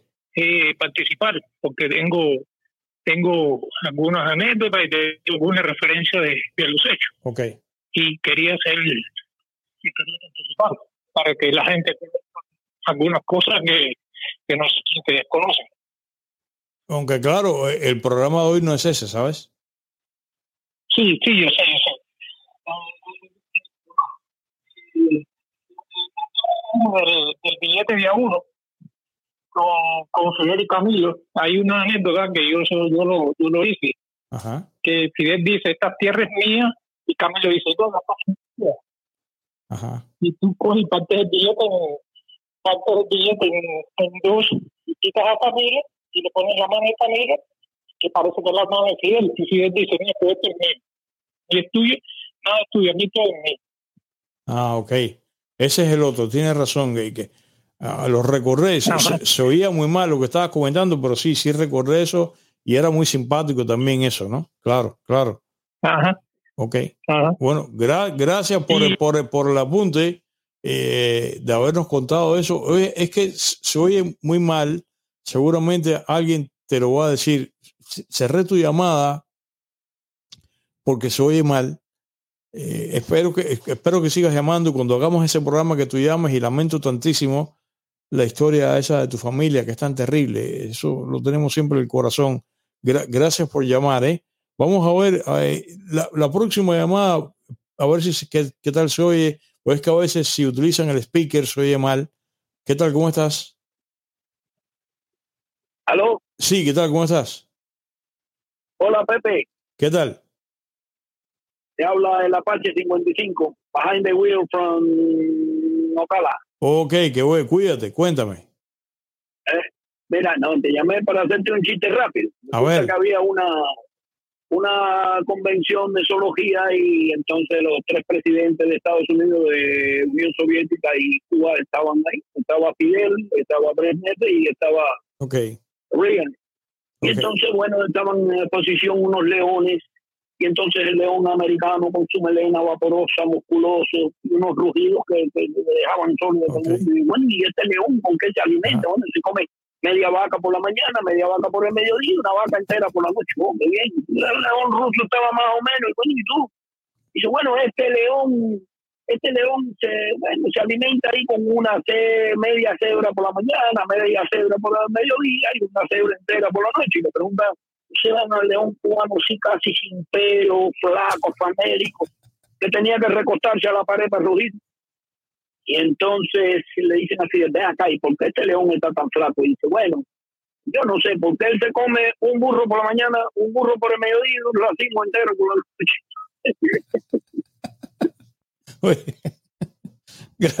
gracias, gracias. Ah, no he escuchado tampoco ese, no, qué bien, no, está bien. Oye, gracias, gracias por el. Otro, otro, otro más rápido. Dime, ¿Qué, a ver. ¿qué, qué, analogía hay entre Fidel y el hambre? ¿Entre Fidel y el qué? Y el hambre. No, ¿cuál es? El que Fidel era comandante y el hambre general. Oye, gracias. Está bien. Oye, qué bien, ¿no? Eh, nos han hecho pasar bien esta noche. Vamos a tomar dos llamadas, porque prepárese que ahora viene el sorteo, pero vamos a tomar esta llamada. ¿Qué tal? ¿Cómo estás? Adelante. Ya. ¿Qué tal? ¿Cómo estás? Ángel Rodríguez. Ángel, ¿qué tal? ¿Cómo estás? Pepe, yo sí me alegré el día que Fidel se cayó, que poco se mata. Ok, ok. Eh, yo estaba trabajando en, en el Paja de School y me dice un trabajo, oye, Fidel se cayó. Y yo era muerto de risa. Y me dice, no, no, se cayó, no que se mató. Y yo le dije, no, estoy riendo por eso mismo, porque se cayó y se dio un mal golpe. Okay. Y llegué a la casa que yo vi a las 11, que vi un video, yo era muerto de risa. I'm sorry con excuse, perdón, okay. ser honesto. Ok. Atribuye abajo el comunismo. Gracias, Ángel. también le decían el banco, porque todo el mundo estaba esperando que se cayera. Que Okay. se acababa esa dictadura. Ok, ok, ok. Ah, esto, tú sabes que vamos a tomar la última llamada. Yo la percepción que tengo es la caída aquí. Y tú estabas allá. ¿Cuánto me gustaría saber quién lo vio allá? ¿Qué fue lo que pasó allá, eh? Cuéntame, este va a ser el cabuz de las llamadas. Cuéntame, ¿cómo estás? Ah, es el año 1963. Ajá, Ah, Fidel llama a Mao Zedong. Ajá. dice, "Mm, aló, aló, Mao. Mao le responde, aló, aló no hay. El primer chiste. El primero, El primer chiste que el primero. de el primero, por el aló no hay. 63. Cuando, cuando Mao le cantó la, el arroz y ah, después que Fidel fue a, a Rusia, ese chiste que yo me recuerdo primero.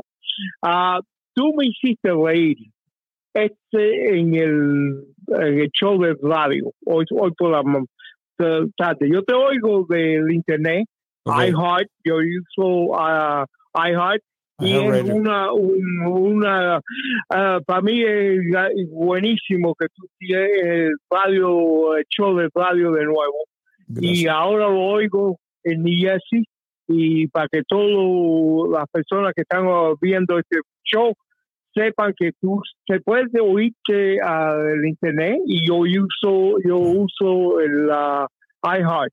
Yo te he llamado varias veces. Ok. Ah, yo soy Osvaldo de Jersey.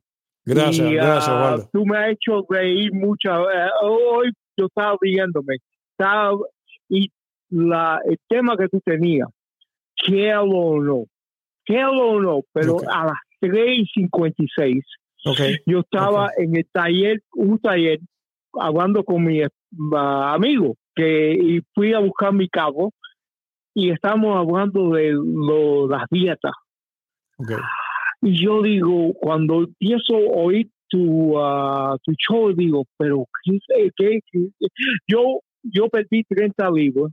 Wow. A mí el doctor me dijo que yo tenía diabetes dos años atrás. Perdí 30 libras Ok. con la misma dieta de intermittent ah, fasting. Eh, El ayuno, el ayuno 16 intermitente. horas. Ok. Eh, exacto. Y keto. También hubo- Ah, iba mira, esa- ah, Esa se me olvidó mencionarla hoy, Keto Diet. Claro, el diet. Oh, Quito, Quito me salvó la vida. Ah. Eh, Pepe, yo tenía 404 de, de azúcar cuando me, me, di- me dijo 404. Que tú sabes, eh, ma- lo máximo. No, no, eso no- eso ni ves. 500. No, malísimo, Pepe. Mi papá me murió de diabetes.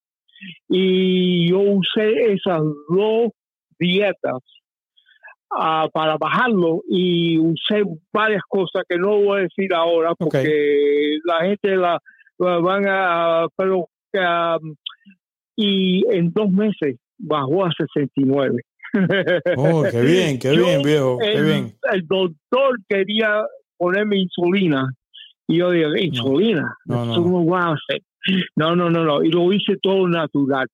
Yo tumbé, tumbé el diabetes con Qué bien. dos dietas esas. Oye, te felicito. dieta- Gracias, gracias por llamar y gracias por escuchar. Estás escuchando por Oh, iHeartRadio. Ok, good. me, tú me, me encanta este programa, especialmente cuando tú pones música. Ah, pues. La música me pone a, a, a recordarme. ok. Va, buenas noches, Pepe. Un gran programa. Yo te oigo y, y te veo todos los días. Gracias, viejo. Buenas un- noches. un abrazo. y Qué bueno que te cuidaste tú mismo no tuviste que entrar en insulina porque él está mencionando, nuestro amigo, que hoy el programa que hice en la radio era hablando de las dietas. Estábamos hablando del ayuno intermitente. Mire, yo olvidé mencionar hoy Keto Diet, que también se puso de, moda. Eh, bueno, señores, gracias, viejo, por tu llamada. Me alegra tanto que te hayas eh, compuesto. Vamos ahora, señores, a el sorteo, directora. Bueno, a ver, directora, el sorteo es todo suyo. Ahí está. Este es un voucher de estos para 100 dólares para el hotel. Quien haya escrito la palabra hashtag con la palabra like. Así que, a ver, director, usted que pone la música y pone todo. Ahí va la directora, señores. Ahí va. ¿Cómo es la, la música, directora? Hay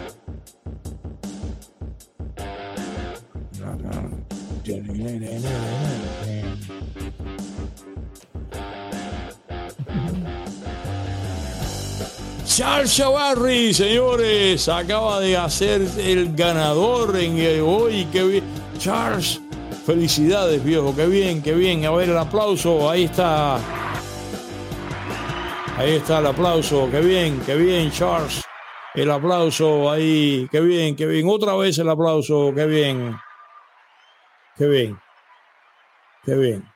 Gracias, viejo, por participar y que, me, me alegra tanto todos los buenos seguidores de este programa, señores. Así que todas las noches estamos acá devolviéndoles a ustedes, recompensándoles por su audiencia, por su fidelidad a, a este programa. Así que nada, señores, como corresponde con el protocolo hoy, que hoy hemos tenido un programa que le hemos pasado bien. Vamos a ver ahora los eh, comentarios del chat. A ver, cuéntame, ¿qué tal? Vamos a ver el primer comentario, directora. Ahí, ahora viene la tanda esta de conversar, que la voz se pone tremenda. La directora, está- ahí está. No, ahí está. Me iba a leer a mí mismo. Ángel Rodríguez, que ya ahora, como siempre, con su frase bonita que dice, Pepe Maledicto le decían el mango, porque todo el mundo estábamos esperando que se cayera su maldita dictadura patria y vida bajo el comunismo. Qué, qué bueno eso lo del mango, mira, caremango, qué bien. Ya veo por qué, por qué le decían así, para que se cayera de la mata. Claro, gracias Ángel. Hugo Paul Flores, saludos cordiales para Pepe y Atiqueros desde Perú. Hugo que siempre está mirando desde Perú. Waldo Waldo dice, buenas noches Forte, saludos desde el norte de Chile. Muchas bendiciones, señores en Chile. Gracias Waldo por mirar de- desde Chile, qué bien.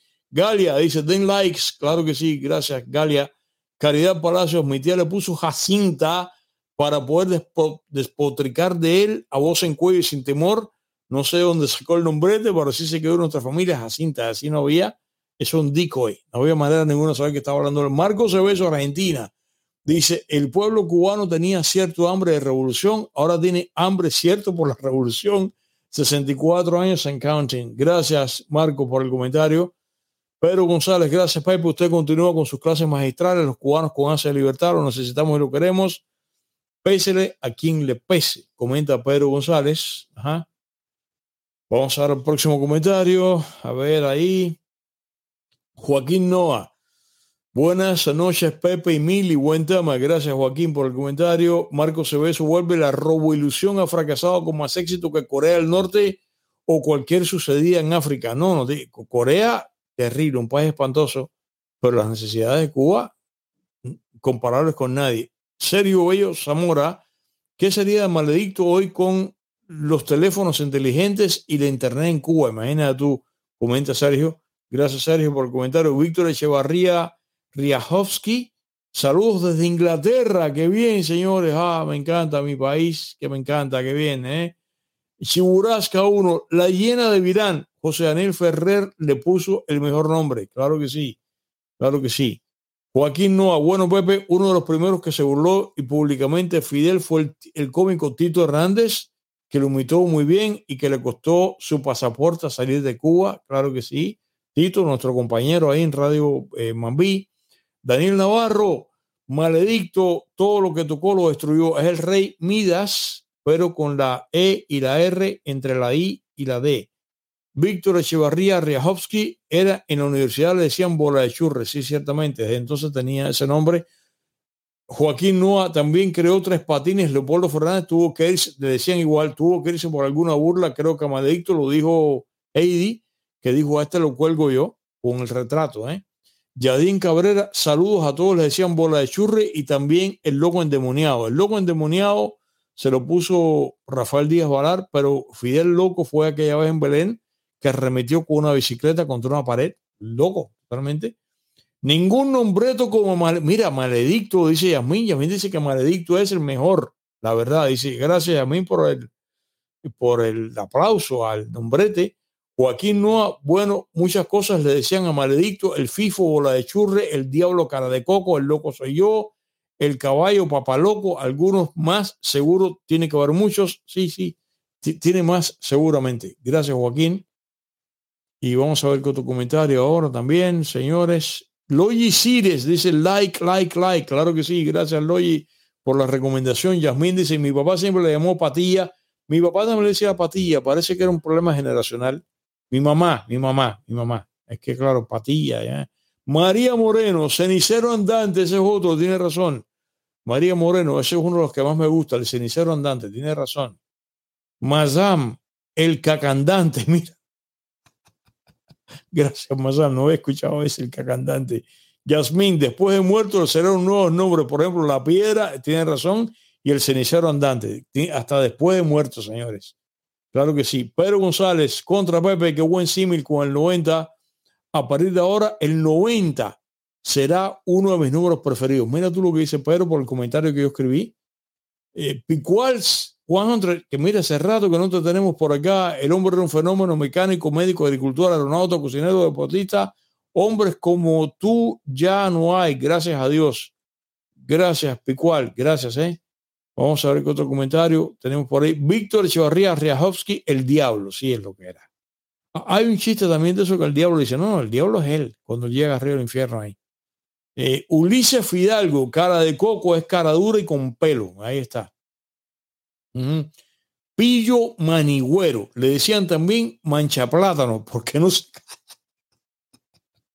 mancha plátano, no he escuchado tampoco. Ay, Dios mío, qué cómico está eso. Pillo manigüero. Alexis López. Fidel Castro fue el ser más despreciable que ha pisado la República de Cuba. Gracias, Alexis, por el comentario. Galia, muy buen artículo, Pepe. Gracias, gracias, Galia. Hay montones de artículos ahí. Entren en mi website. Hay montones de artículos que les van a encantar, ¿eh? Por eso la directora dice que lo que toca acabar es sentarme a escribir. Yasmín L. Creo que otro nombre era Guarapo. Tiene razón. Mira, Guarapo se me olvidó. Guarapo, tiene razón. Alexandro, Alejandro González, Ball of Dirt. Ese es Boloder, mal pronunciado. Claro que sí. María Moreno también se refería a él como quien tú sabes, you know cuando iba a hablar mal seguido por un movimiento de cabeza de un lado a otro para ver si había alguna persona que pudiera oír. Tú sabes quién, quién tú sabes. Natalia, saludos Pepe Mil, amigos eláctricos, que bien lo ha resumido. Si utilizamos a todo al alfabeto combinado para burlarnos, nos quedaríamos cortos. Eso se merece y muchos más. Me encanta el loco endemoniado. Ese es genial. El de Rafael Díaz Valar es genial, francamente. El loco endemoniado.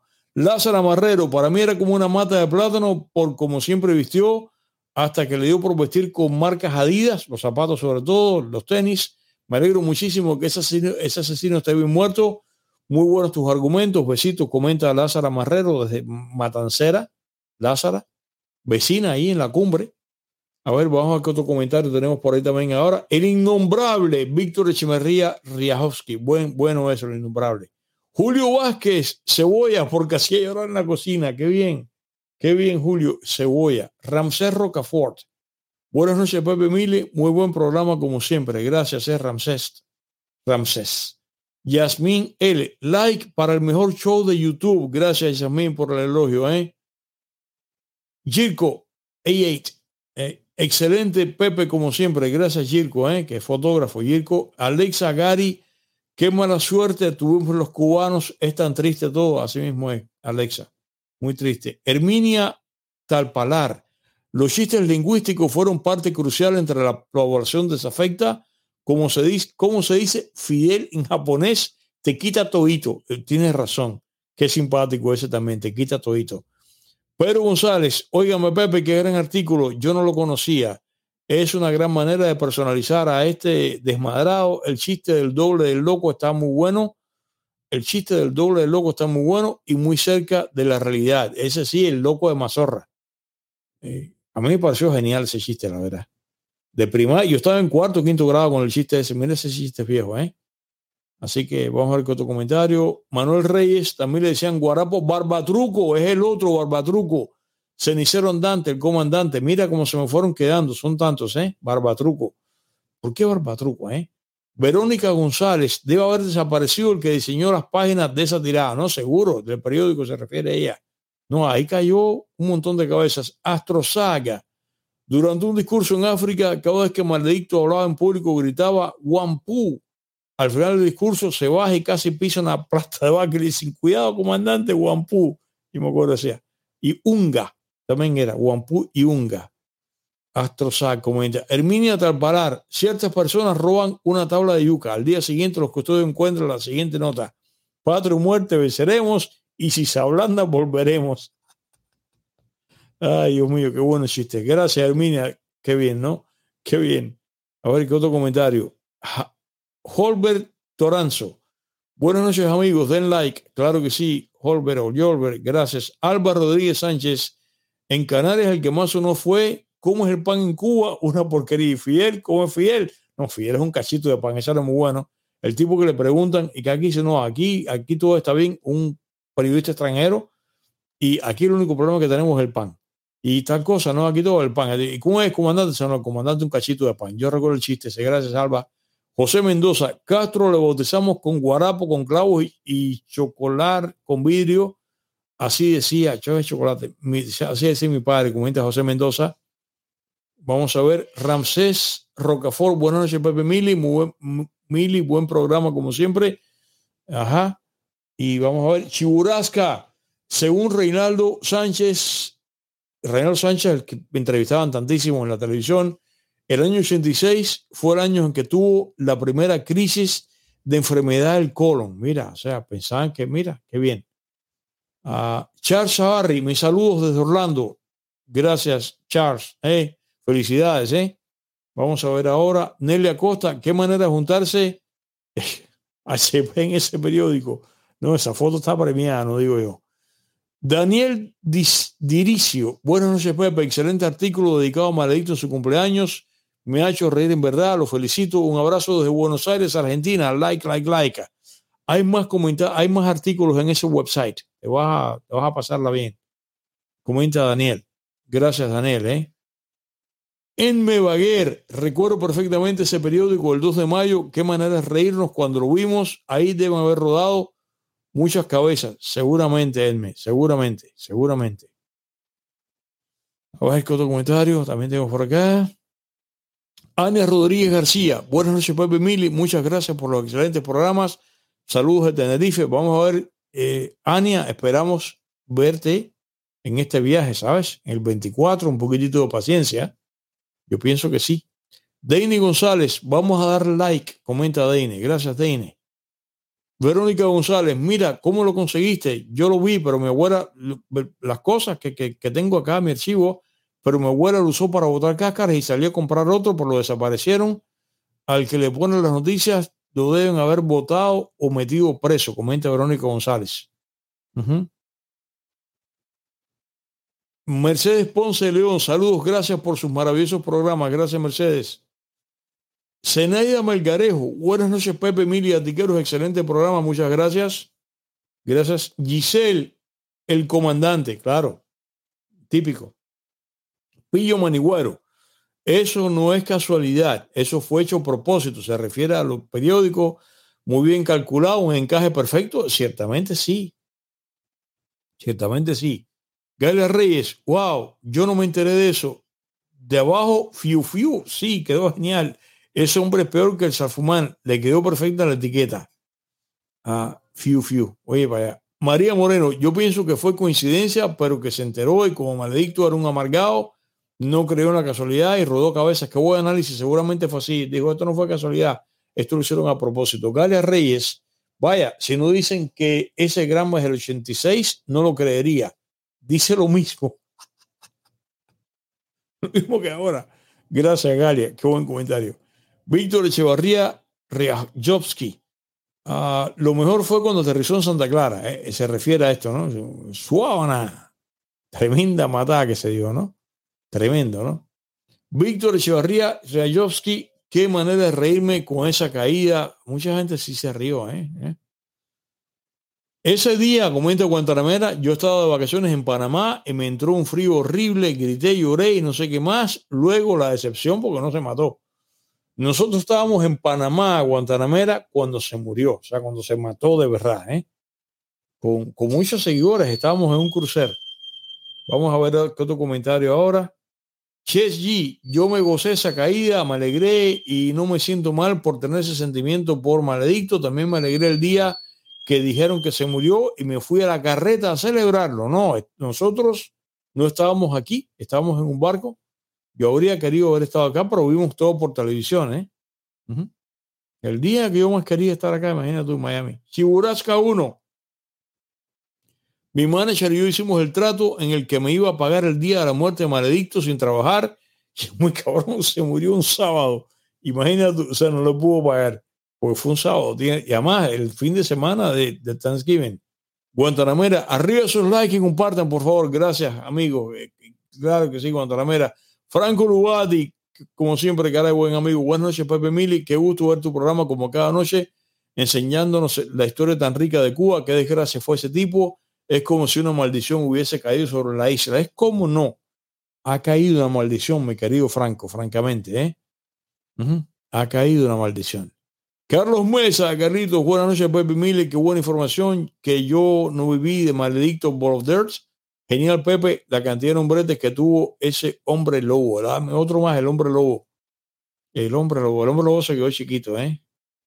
Pepe, comenta JMRC, esa noticia de Nevada no era nueva, pero hacía tan solo ocho días del accidente de Chernobyl y había que empezar a desprestigiar la energía nuclear en Estados Unidos. Quizás se fue el tapa por si acaso, JMRC. Tú tienes razón. Esa noticia es como del año 80, es cuando salió. Y de hecho, estaba la película aquella que estaban filmando en, en Estados eh, una película americana que estaba Armendaris en la película. Estaba, ay caray, esta actriz, directora, ¿cómo se llama la casa de la mamá de el personaje de Bewitch? esa, esa, ¿cómo? ¿Cómo? La, la actriz que hace de la madre bruja en Bewitch. ¿Cuál? Ella misma. Ella estaba, y se, dicen que todo ese casting de esa película se enfermó de cáncer por eso y esa información salió en el 80. Y es lo que dice JMRC. Entonces de pronto publican esto como que en el año 86 son unos manipuladores. Y es cierto, tiene toda la razón. Tiene toda la razón por ese apunte histórico tan preciso. Vamos a ver el próximo comentario ahora. Eh, Ball, Ball Style Incorporated, él se ganó el odio más allá de su pretenciosa obsesión de pasar gloriosamente a las páginas de la historia, patéticamente por su actuar quedó en la arena de un circo cual criminal payaso de horror. Comenta Ball Style. Ajá. Vamos a ver ahora. Eh, Rodríguez, cuenten conmigo cuando lleguen a Tenerife. Por supuesto que te vamos a ver. Y ya, ya queremos que llegue ese viaje, ¿no? Para ver a tantos ustedes que están en Tenerife JMRC, aunque en realidad no es correcto alegrarse de una caída semejante a una persona muy mayor. En su caso, no fue una caída con clases, que se dio una clase extraída ahí, que, porque más él salió, ustedes recuerdan, él terminó el discurso, salió con una pose arrogante, se mata porque él sale mirándose arriba, eran dos escaloncitos, era, era la altura del escenario y ahí fue que se despetroncó, como se dice en Cuba, ¿no? Eh, por arrogante, por arrogantón.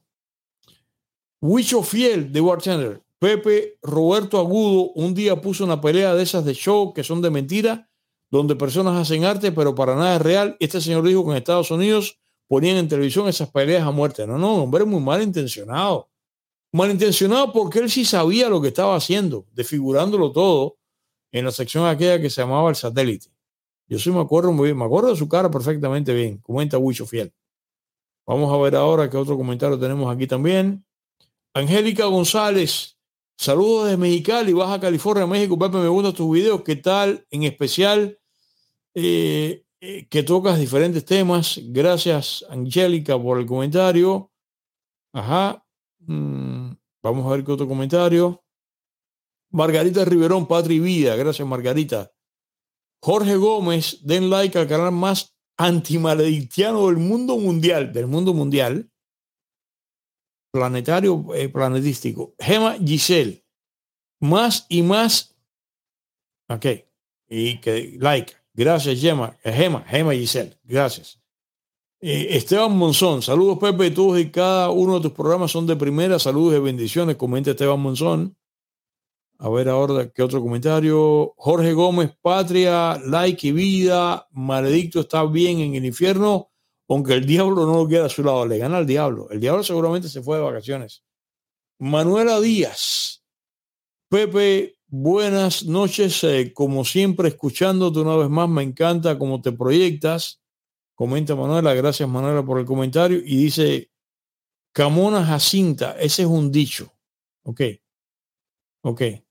Ok. Gracias Manuela. Bárbara Travieso, recuerden que a Maledicto también le decían Barba Papá por el personaje, ese muñequito ruso, el mismo nombre, tiene razón. Eso es cultura de los 80, claro que sí. Yasmín dice, creo que a raíz de una novela brasileña lo bautizaron como Dudú el Loco. Oh, ok. Eh, Charles Chavarri, mi primo trabajaba en la imprenta del periódico dice que había un sicario que revisaba la primera tirada por si había algún problema de eso, pero se le fue, ¿sabes? Se le fue. No lo vio. Es que eso es muy difícil, tenía que pegar el periódico. Eh, eh. Keep going. Mancha plátano, porque no se caía. Eso me mató de risa cuando lo dijeron ahorita, yo no había escuchado. El loco endemoniado es otro clásico, comenta Giselle. La autoría es de Rafael Díaz Valar. María Eugenia del Río Valdés también le decían Quimbombó, porque resbala, claro, Quimbombó, tiene razón. Barba Travieso, no me ha gustado nunca decir su nombre y antes de decirle maledicto por este show, le decía aquel que te conté, mira tú, es como, es como si fuese Yunohu. Gracias, Bárbara. ¿eh? Carlos Moret, también le decían el topo cuando empezó a hacer túneles, tiene razón. Los túneles aquellos del año 89. Barba Truco es por la barba y truco porque todo lo que toca lo desaparece. Luis Film explica la razón de Barbatruco, Marisa Clara González Joel Alonso. Saludos a Mili y a Pepe. El más actual nombrete es La Piedra, en la hora, por supuesto. Esperamos que termine la fosa de Bartlett, por supuesto. Muy buen programa, como siempre. Claro, vamos a empujarla así, mira, todos los cubanos por turnos, dando vueltas, para que se maree además. Y para el agua, para que no salga nunca más. Claro. Yo me imagino, yo me imagino televisando eso, un helicóptero y, el helicóptero así, todo el mundo mirando que y cae. Eso tenemos que verlo. ¿eh? Reinaldo Díaz, Barbadruco y Barbapapá eran unos animados del campo socialista. Ah, mira, eran dos entonces, Barbadruco y Barbapapá, como está diciendo Bárbara ahora. Comenta Reinaldo Díaz. Ok. Ok. No sabía ese detalle. Guantanamera, mi vuelo decía Barrabás. ¿eh? Barrabás, perfecto. Ramón Monteagudo, Mandrake el mago por lo que desaparecía, comenta Ramón Monteagudo. Hugo Paul Flores, buen programa, Pepe, gracias Hugo, Perú. Dionis Martínez, Pepe, un abrazo desde Las Vegas para usted y para todos los seguidores, igual para ti, Dionis. Cortana Álvarez, mi abuelo lo bautizó el Babujal, buen, buen nombrete, el Babujal. Verónica González, si tuvo la primera crisis de coro en el 86, entonces qué coincidencia que le pusieran la calavera del veneno encima ese mismo año. Eh, quiere decir que entonces, y eso cuando lo dijeron, a mí ya me trajo a la mente que posiblemente quien lo hizo entonces sí sabía. Aquí hay una, aquí un junte de coordenadas, creo yo francamente, sabiendo esto que, están, que han comentado dos veces ya hoy esta noche. No lo sabía que en el 86 fue la primera crisis que tuvo. Arnaldo Gonza, saludos de Tampa, Florida. Los carneros no pudieron desfilar, patria y vida. Bueno, si lo tienen organizado para el viernes ahora, a ver qué pasa, Arnaldo. Vamos a ver qué pasa. Mm, vamos a ver qué pasa. Manuela Díaz, el hombre de la piedra, pero es que suena, eso suena bonito. El hombre de la piedra. Suena bonito eso. Eh, Demasiado, no se lo merece. Gracias, Manuela, por el comentario. ¿eh? El hombre de la piedra. Y a continuación, el hombre de la piedra. Saludos de Tampa, Florida. Los carneros no pudieron desfilar. Claro, claro. Gracias, Arnaldo. Ya. Eh, a ver, ahora creo que estamos llegando al final del programa de hoy. Ah, no, la directora está buscando. María Moreno, cuando murió lo celebré como lo pensé, fuera de Cuba, por la CNN, y con un trago de whisky, y yo no tomo, pero había que celebrar por los que no pudieron celebrar por ser víctimas de su revolución. Mira, María ahí se tomó su whisky. Eh, muy bien, muy bien. Gracias, María. Lourdes Martínez, esa caída de maledicto, yo pensé que quedaba al menos virado, pero qué va, no entiendo cómo duró tantos años. Al final murió viejo y no como todos pensamos que iba a ser, que sufriera por todo el mal. Bueno, no sabemos, porque realmente eh, esa convalecencia no sabemos. Aparentemente se compuso. Jorge Gómez, Pepe, muchos le decíamos el FIFO, tiene razón el FIFO, el FIFO le decía Reinaldo Arenas, FIFO, ajá, ya. Jesús González, pobre Reinaldo Arenas, mira qué padeció. Jesús González Macías, un gran amigo en Cuba, Cuco le decía Cheo. Mm. No había escuchado eso de Cheo nunca. Gracias Jesús. Larry Fernández, saludos Pepe desde La Habana, Cuba, mira, está en Cuba, caray, somos jóvenes que te seguimos a pesar de la maletexa, la maletexa, vez maledicto maletexa, qué bien. Gracias, cada que, gracias, un abrazo a los que nos miran desde Cuba, francamente, ¿eh? Dairon Francisco Hernández Marrero, Pepe, yo y que a Maledicto le decían jinete sin cabeza. Oye, para eso, jinete sin cabeza, wow. Jesús González Macías, yo le llamo el comandante en polvo, claro, también, también. Aní Estrellado, Estrellado. Hola, saluda Marco Cebeso. Está saludando a Aní Estrellado. Verónica González, Maledicto su hermano nefasto acabaron con nuestra bella isla. Está bueno eso. Yo estaba buscando el hermano nefasto. Qué bien, me parece muy bien eso. Verónica González. Tampa, Florida. También le decían Jotavich. Me arranco un pelo de la barba y el viejo, yo era un niño chiquitico. Yo, estaba, yo tenía cinco años cuando se puso el viejo Jotavich. La primera interpretación del viejo Jotavich fue en el programa Amigos y sus amiguitos. Pepe, mi madre le decía Alibaba y los 40 y todos los ladrones, comenta Natalia. Tiene razón, es Alibaba por ladrón. Buen punto. Gracias, señores, por haberme acompañado en este programa de hoy y gracias por haberme permitido haberles mostrado estas piezas importantes. Gracias, como siempre, por los super stickers, super chats, PayPals, Cash Apps, etcétera, que se agradece muchísimo. Gracias, como siempre, por los que siempre están diciendo que den like, es importante, que dicen que ayuda a la salud cibernética del programa, que incluso dice que lo convierte como una suerte de escudo para que el programa no le pase nada. Gracias por sharing, por compartir. Gracias sobre todo porque continúen suscribiéndose a nuestra cuenta en YouTube. Siempre que lo hagan, por favor, no olviden presionar la campanilla, como acaban de escuchar en este momento, para que les avise cuando sube el material en vivo u otro que pregrabado active pero el vivo ocurre cada noche de lunes a jueves a las 8 de la noche, que es la hora de Miami, que es donde este programa se origina, que coincidentemente es la misma hora de La Habana y es eh, la hora de New York.